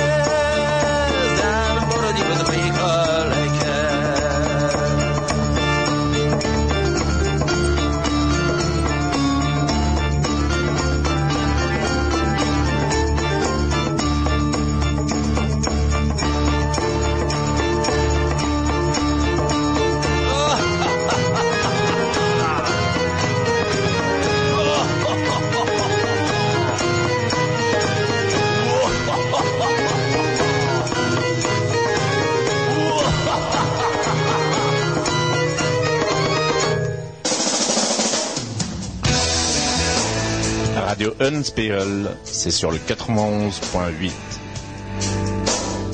Sur le CD Douce Flandre de Maric, avec bien sûr Smith Lapp, Schillelag, Gérald Riquebourg, William Schott, c'était Jan de Mulde. Jan de. Mulder met zijn leren. Ja, ken. Michel, en welk droom je? Ha, het is een haaldroom. droom, hola. En de klas van de doppershow was Klein Kareltje van Klein Sinten. Naast jaar had je met zijn vader Camille een nizermachang of nusten om naar de stoven te kopen of aan de foefen oprapen. Een showkoster had dat van aan zien, dat Kareltje, en dat show niet heen, maar ook van dat hij had liever talen of schrijven. Kareltje vroeg hij, wat ga je later doen? Ik droom na nacht van een miljoen te, te monden winnen, lekker mijn vader. Antwoord Kareltje. Wen je vader een miljoen te monden? Nee, ah nee, maar hij droomde van ook. C'est donc un rêve qui se poursuit de génération en génération, Ah, si on peut dire. hein. Rêve d'argent. Rêve d'argent. Petit Charles était dans la plus haute, la première classe, donc la grande, la grande école, comme on pourrait dire. L'année prochaine, il pourra, avec son père, le marchand de ferraille, aller fouiner partout pour acheter de vieux poils ou ramasser des vieux chiffons. Le maître d'école euh, remarque aussi qu'il aimait mieux compter qu'écrire. Petit Charles, demanda-t-il, que feras-tu plus tard? Je rêve toutes les nuits de gagner un million par mois comme mon père, répondit Petit Charles. Ton père gagne un million par mois? Non, mais il rêve de ça aussi. Kareltje. halve. Alors, on annonce les différents salons. Oui. Hein, le salon des langues à Lille, Ouais, parce que nos salons sont des salons des langues. des langues, Voilà. bien sûr. Hein, et on n'est pas au salon. On pas Voilà, temps. c'est pas la langue au salon, c'est le salon des langues. Donc celui de Lille, hein, c'est le 19 et 20 mars. Oui, alors ce- celui de Lille est organisé par euh, l'association No Man's Land, qui euh, bah, maintenant en est à son cinquième, euh, sa cinquième édition a priori. Euh, donc c'est les 19 et 20 mars. Oui. Donc c'est à la chambre de commerce. La chambre de commerce c'est euh, sur la grand place, derrière la grand place de Lille. hein. Donc euh, c'est le beffroi qu'on voit. Certaines personnes pensent que ce beffroi là c'est le beffroi de l'hôtel de ville, mais non c'est le beffroi de la chambre de commerce quand on est sur la grand place. hein.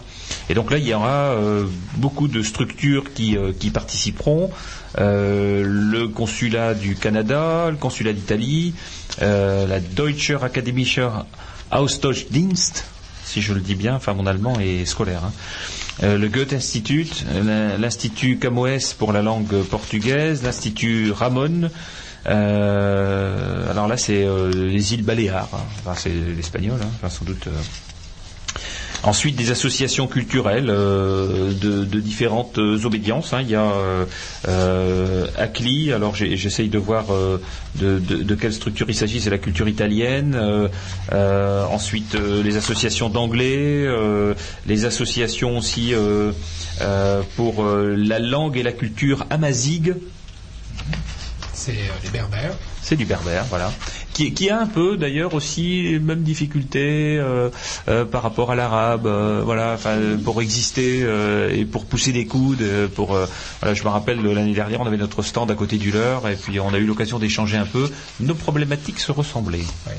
Au Maroc, ils viennent de créer une chaîne de télévision qui diffuse quelques-uns en berbère. Ah ouais. Et, et ils ont, enfin, vraiment, c'est, voilà, on est à peu près dans la même configuration parce que c'est la langue arabe qui, pré- qui essaye de prédominer pour euh, mettre la culture berbère au rang du folklore. Euh, les structures des cafés polyglottes du nord de la France, les amitiés franco-chinoises, le cercle patoisant de l'Isle et Lannoy, le cercle suédois, club scandinave, vous voyez, il y aura du beau monde, hein, les communautés grecques, les clubs franco-américains, la fédération SAN, nos collègues euh, picardisans seront là. Euh, Isba Dacha, ça c'est pour les Russes, euh, Japon et culture, les jeunes euh, européens de Lille, l'association culturelle franco-hongroise, ça c'est pour faire plaisir au président de la République sans doute, euh, Villeneuve Espéranto, euh, association Nord-Mongolie, euh, Printemps roumain, Tip Top euh, et les associations des Berbères du sud du Maroc. Voilà. Enfin après il y a énormément de, structures euh, diverses et variées, hein, comme la Villa Marguerite Yourcenar. Il y a aussi la Maison du Néerlandais. Il y aura l'institut bien sûr de la langue régionale flamande. hein, on sera là. hein. On sera là. On sera là et on va. Voilà. Tu Une feras. initiation. Michel aussi.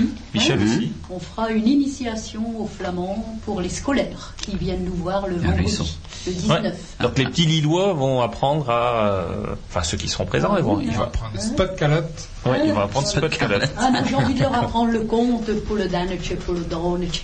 Voilà. Hein Et donc comme ça, euh, Hein, Une belle petite histoire. si euh, peut-être, enfin peut-être que ça, ça sera euh, l'émergence d'un cours en flamand euh, dans les écoles primaires de Lille, qui sait oui, oui, Le oui. recteur n'y était pas favorable. Le recteur n'était pas favorable. voilà, c'est ça. Parce qu'il y a beaucoup d'écoles. On verra si les parents sont favorables. hein. Et donc après, c'est le salon. Le samedi d'après, c'est le salon des langues à Dunkerque, à la CUD, communauté urbaine, le Ouais. 27 mars. C'est le grand bâtiment qui est sur le, le bassin. Sur l'eau. Ouais. Hein. Et le 27 pays à l'honneur cette année, c'est l'Italie. Hein, donc là, Alors manger des pâtes. Ouais, hein, il y aura les librairies, les éditeurs, les bibliothèques, les multimédias, Internet, hein, bien sûr, des conférences, de la musique. Et parmi les conférences, bien sûr, il y a une conférence sur les langues régionales, et en particulier le flamand, bien sûr.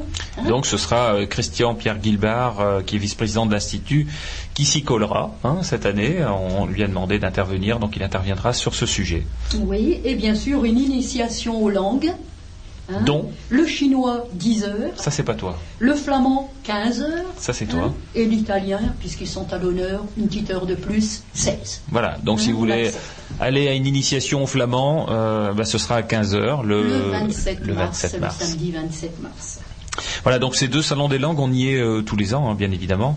Euh, c'est notre place et euh, partout où c'est organisé, où les salons des langues sont organisés, on, on y va quand on est invité.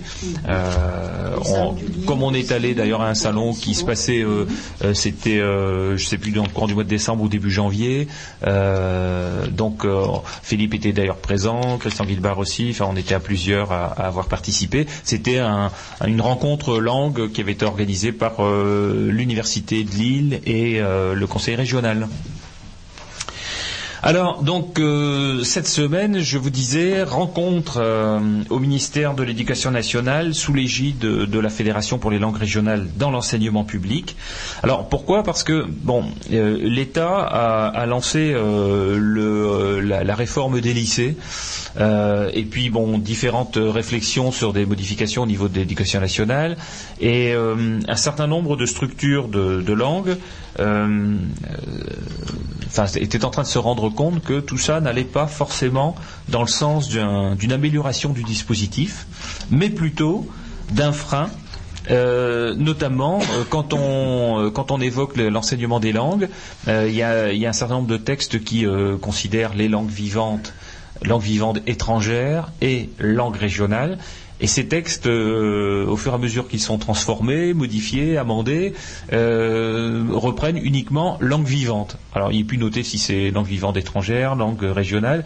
Et donc euh, ça peut sembler être un détail, mais ça n'en est pas un parce que certains s'appuient sur le fait que les langues régionales ne sont pas citées nommément. Voilà, surtout qu'il n'y a pas de texte de loi, encore une fois. Elles ne sont pas citées nommément et donc bah, elles n'existent pas. Alors au ministère, on nous dit euh, non, non, mais enfin si, si, bien sûr, hein, c'est implicite, quoi. Enfin voilà, c'est euh, pas noté, mais les langues vivantes, enfin les langues régionales sont des langues vivantes, donc forcément, ça en fait partie. Bah oui, mais c'est mieux quand c'est écrit. Et donc euh, et donc là, c'est un des axes de, revendication, mais pas euh, pas les seuls. hein. Donc en l'occurrence, la FLAREP demandait une égale considération pour chacune des langues enseignées que ce soit le français ou les langues régionales.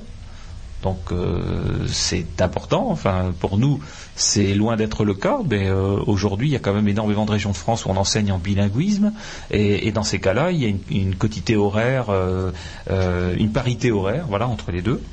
Le respect des programmes euh, officiels et un enseignant pour une langue. Voilà, ça c'est euh, le euh, modus vivendi de, la FLAREP. C'est-à-dire que s'il y a un enseignement bilingue, il y a un enseignant qui enseigne ces matières en français et il y a un autre enseignant qui enseigne ces matières en langue régionale.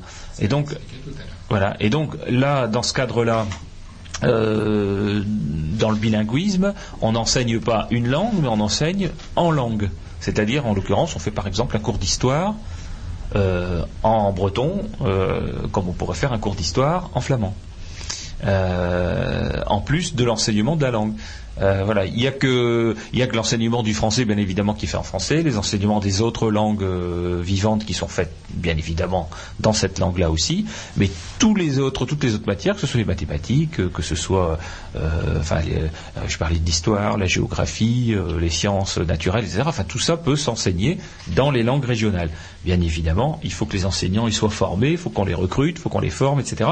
Mais dans, dans bon nombre de pays, c'est ce qui existe. Et d'ailleurs, au Pays Basque aujourd'hui, euh, eh bien, il y a, euh, par rapport à l'enseignement bilingue, il y a 31% euh, de l'enseignement qui, euh, qui est donné en bilinguisme. Euh, Enfin, c'est énorme. Hein. Euh, 31% des enfants euh, ou des jeunes apprennent euh, euh, de manière bilingue. Euh, en Corse, il y a 20,9% de l'enseignement qui est en bilingue. En Alsace, 9,5. Alors là, euh, l'enseignement bilingue, c'est euh, soit de l'allemand, soit euh, de l'alsacien. Euh, en catalan, c'est 5,9% et en breton, alors on pense toujours que la Bretagne est très très euh, hein, dynamique sur le sujet des langues. Ah, c'est vrai qu'ils font beaucoup de choses, mais ils attendent encore énormément parce qu'eux ne sont qu'à 2,23% d'enseignement bilingue en Ça, Bretagne, c'est dans, dans l'enseignement public. dont 0,98% dans le public. Ah, d'accord. Donc, Diwan est pris. euh, Parce qu'il y a à la fois euh, voilà Diwan qui, euh, qui enseigne aussi en bilinguisme. hein. D'ailleurs, c'était c'est une école qui a été créée au départ. D'ailleurs, d'autres régions de d'autres régions de France nous disent si vous voulez un enseignement bilingue, faites comme nous, créez une école bilingue. On y réfléchit. Donc voilà, ce sont des, des sujets aujourd'hui. Donc on voit que euh, il y a des milliers et des milliers, hein, je, je dirais même des dizaines de milliers de jeunes et d'enfants qui, qui euh, aujourd'hui euh, bénéficient d'un enseignement bilingue. Et, et le but est que ça, ça puisse être euh, développé et, et que ça continue à être promu. Alors, euh, euh, parmi les, les points spécifiques qui avaient été cités, c'était bah, que, que le service public d'éducation euh, qui est un secteur euh, crucial pour euh, sécuriser et, revaloriser la situation des langues régionales, eh bien, elle demeure. C'est-à-dire qu'on ne confie pas, que l'État ne se, ne se dessaisisse pas de la question de l'enseignement des langues régionales au profit des structures des collectivités territoriales des régions. Voilà, que ça reste bien un sujet gouverné par l'État. Ensuite, euh, bah, le, projet de, réforme euh, du, CRPE, c'est-à-dire la formation euh, et le recrutement des enseignants qui est, remis en cause, hein, puisque les IUFM disparaissent. Ce sont aujourd'hui les universités qui vont former les masters dans lesquels on va former les enseignants de langue. Et, l'État dit, voilà, en tout cas le ministère nous a répondu, ben, c'est très bien, mais donc aujourd'hui c'est plus nous. Euh, donc vous devez discuter avec les universités, puisque euh, euh, voilà, on a rendu, on a laissé le pouvoir aux universités, sont devenues indépendantes, autonomes, et donc la formation des maîtres, c'est plus nous. Et comme quoi l'État peut se désengager, on s'en rend pas compte comme ça au quotidien, mais l'État se désengage en fait de ces de ces principes fondateurs hein, de, de la République, et qui est quand même l'uniformité de l'enseignement. Les universités deviennent privées. hein. voilà. Elles deviennent privées, donc euh, l'État dit bah, c'est plus nous, c'est eux.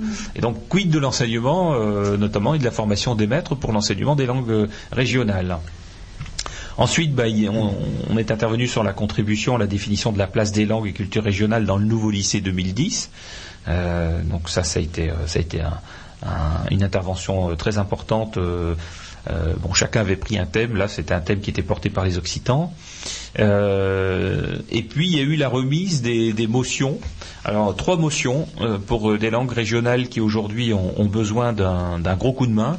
Alors il y a une motion pour le franco-provençal, hein, donc le savoyard. En Savoie, il y a une langue régionale qui d'ailleurs aussi promue, enseignée jusqu'à l'université de l'autre côté de la frontière.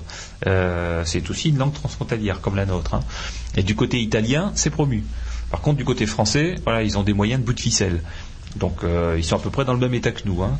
Euh, ensuite, il y a une motion pour le créole réunionnais, hein, je l'expliquais en début d'émission, pour qu'il soit distingué des autres créoles, euh, parce que c'est assez cocasse, mais on entendait quand on est allé à la Réunion que des jeunes qui connaissent très très bien depuis la plus tendre enfance le créole réunionnais, quand ils passent les diplômes en, en langue régionale, ils ont un examinateur qui peut être un, un créole euh, guadeloupéen ou martiniquais qui comprend pas ce qu'ils disent.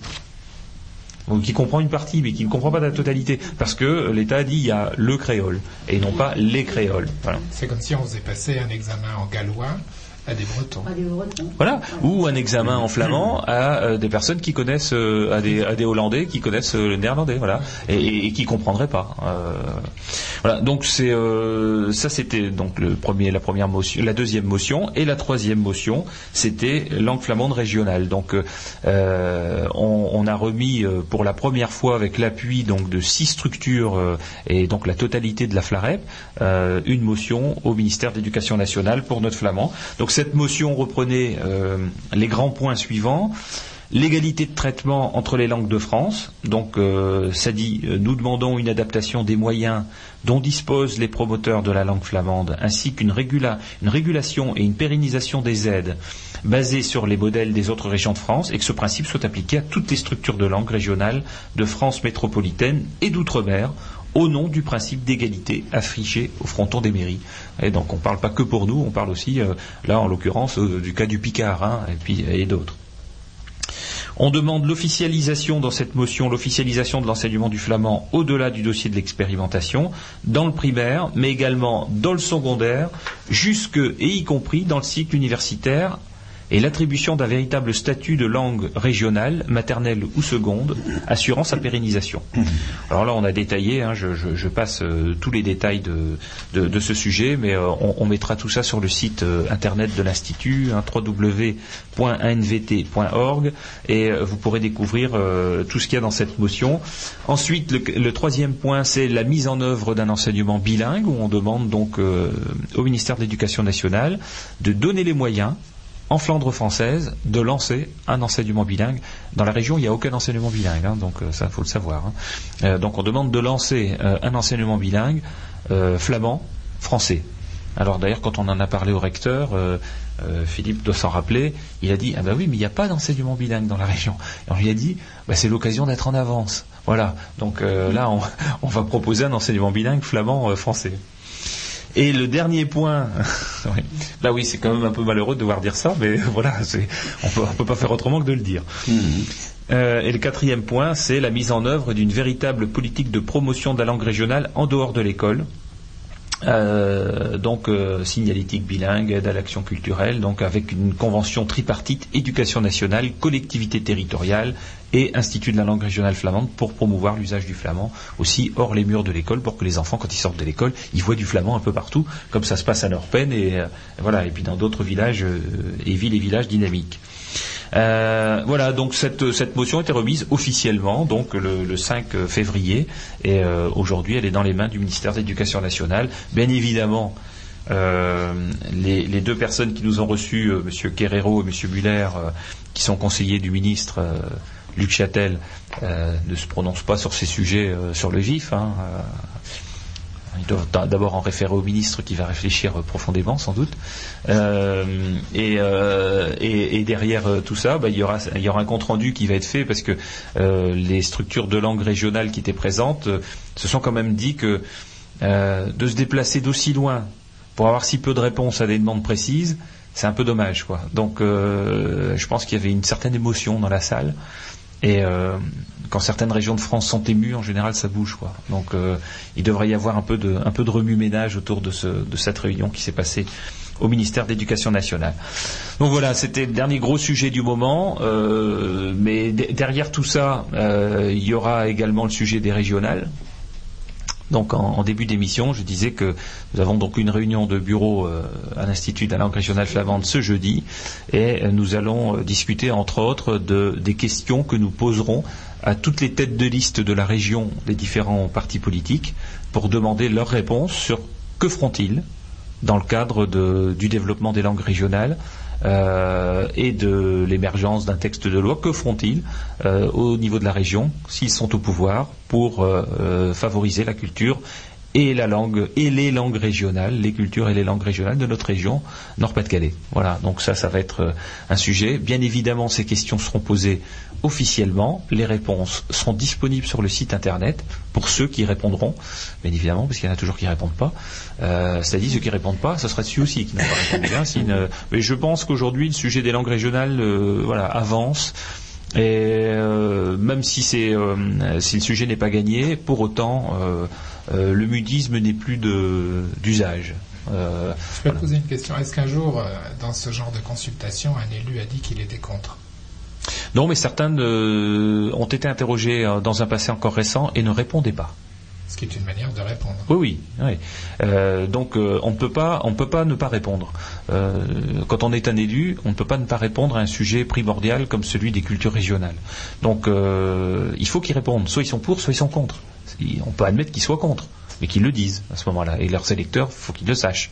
Euh, enfin, les futurs, enfin, leur potentiel électeur, faut qu'ils le sachent. Donc euh, c'est important aujourd'hui d'avoir une réponse sur ces sujets. Donc forcément, alors on, a la liste des questions qui ont déjà été posées par certaines structures de langue régionale, hein, euh, qui nous ont été transmises. Donc voilà, on essaiera de rester sur ce registre-là à peu près en ce qui concerne notre flamand. hein. Voilà pour, euh, pour tous ces thèmes. Un petit morceau de musique euh, et puis quelques petites annonces pour terminer.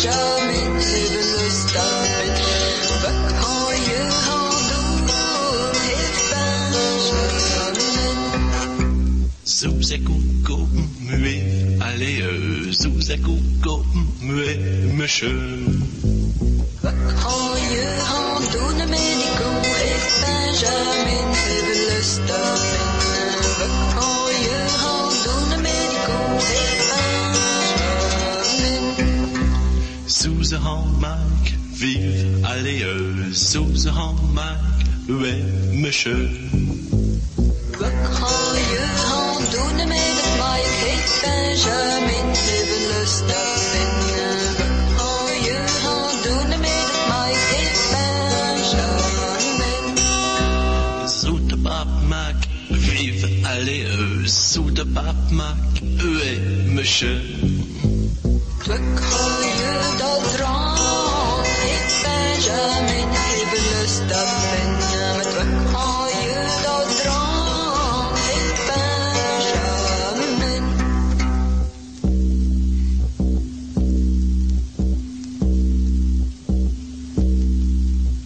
Meet de koestet, vive allez, meet de koestet, De koestet, vive allez, meet de koestet, Ue Mischen.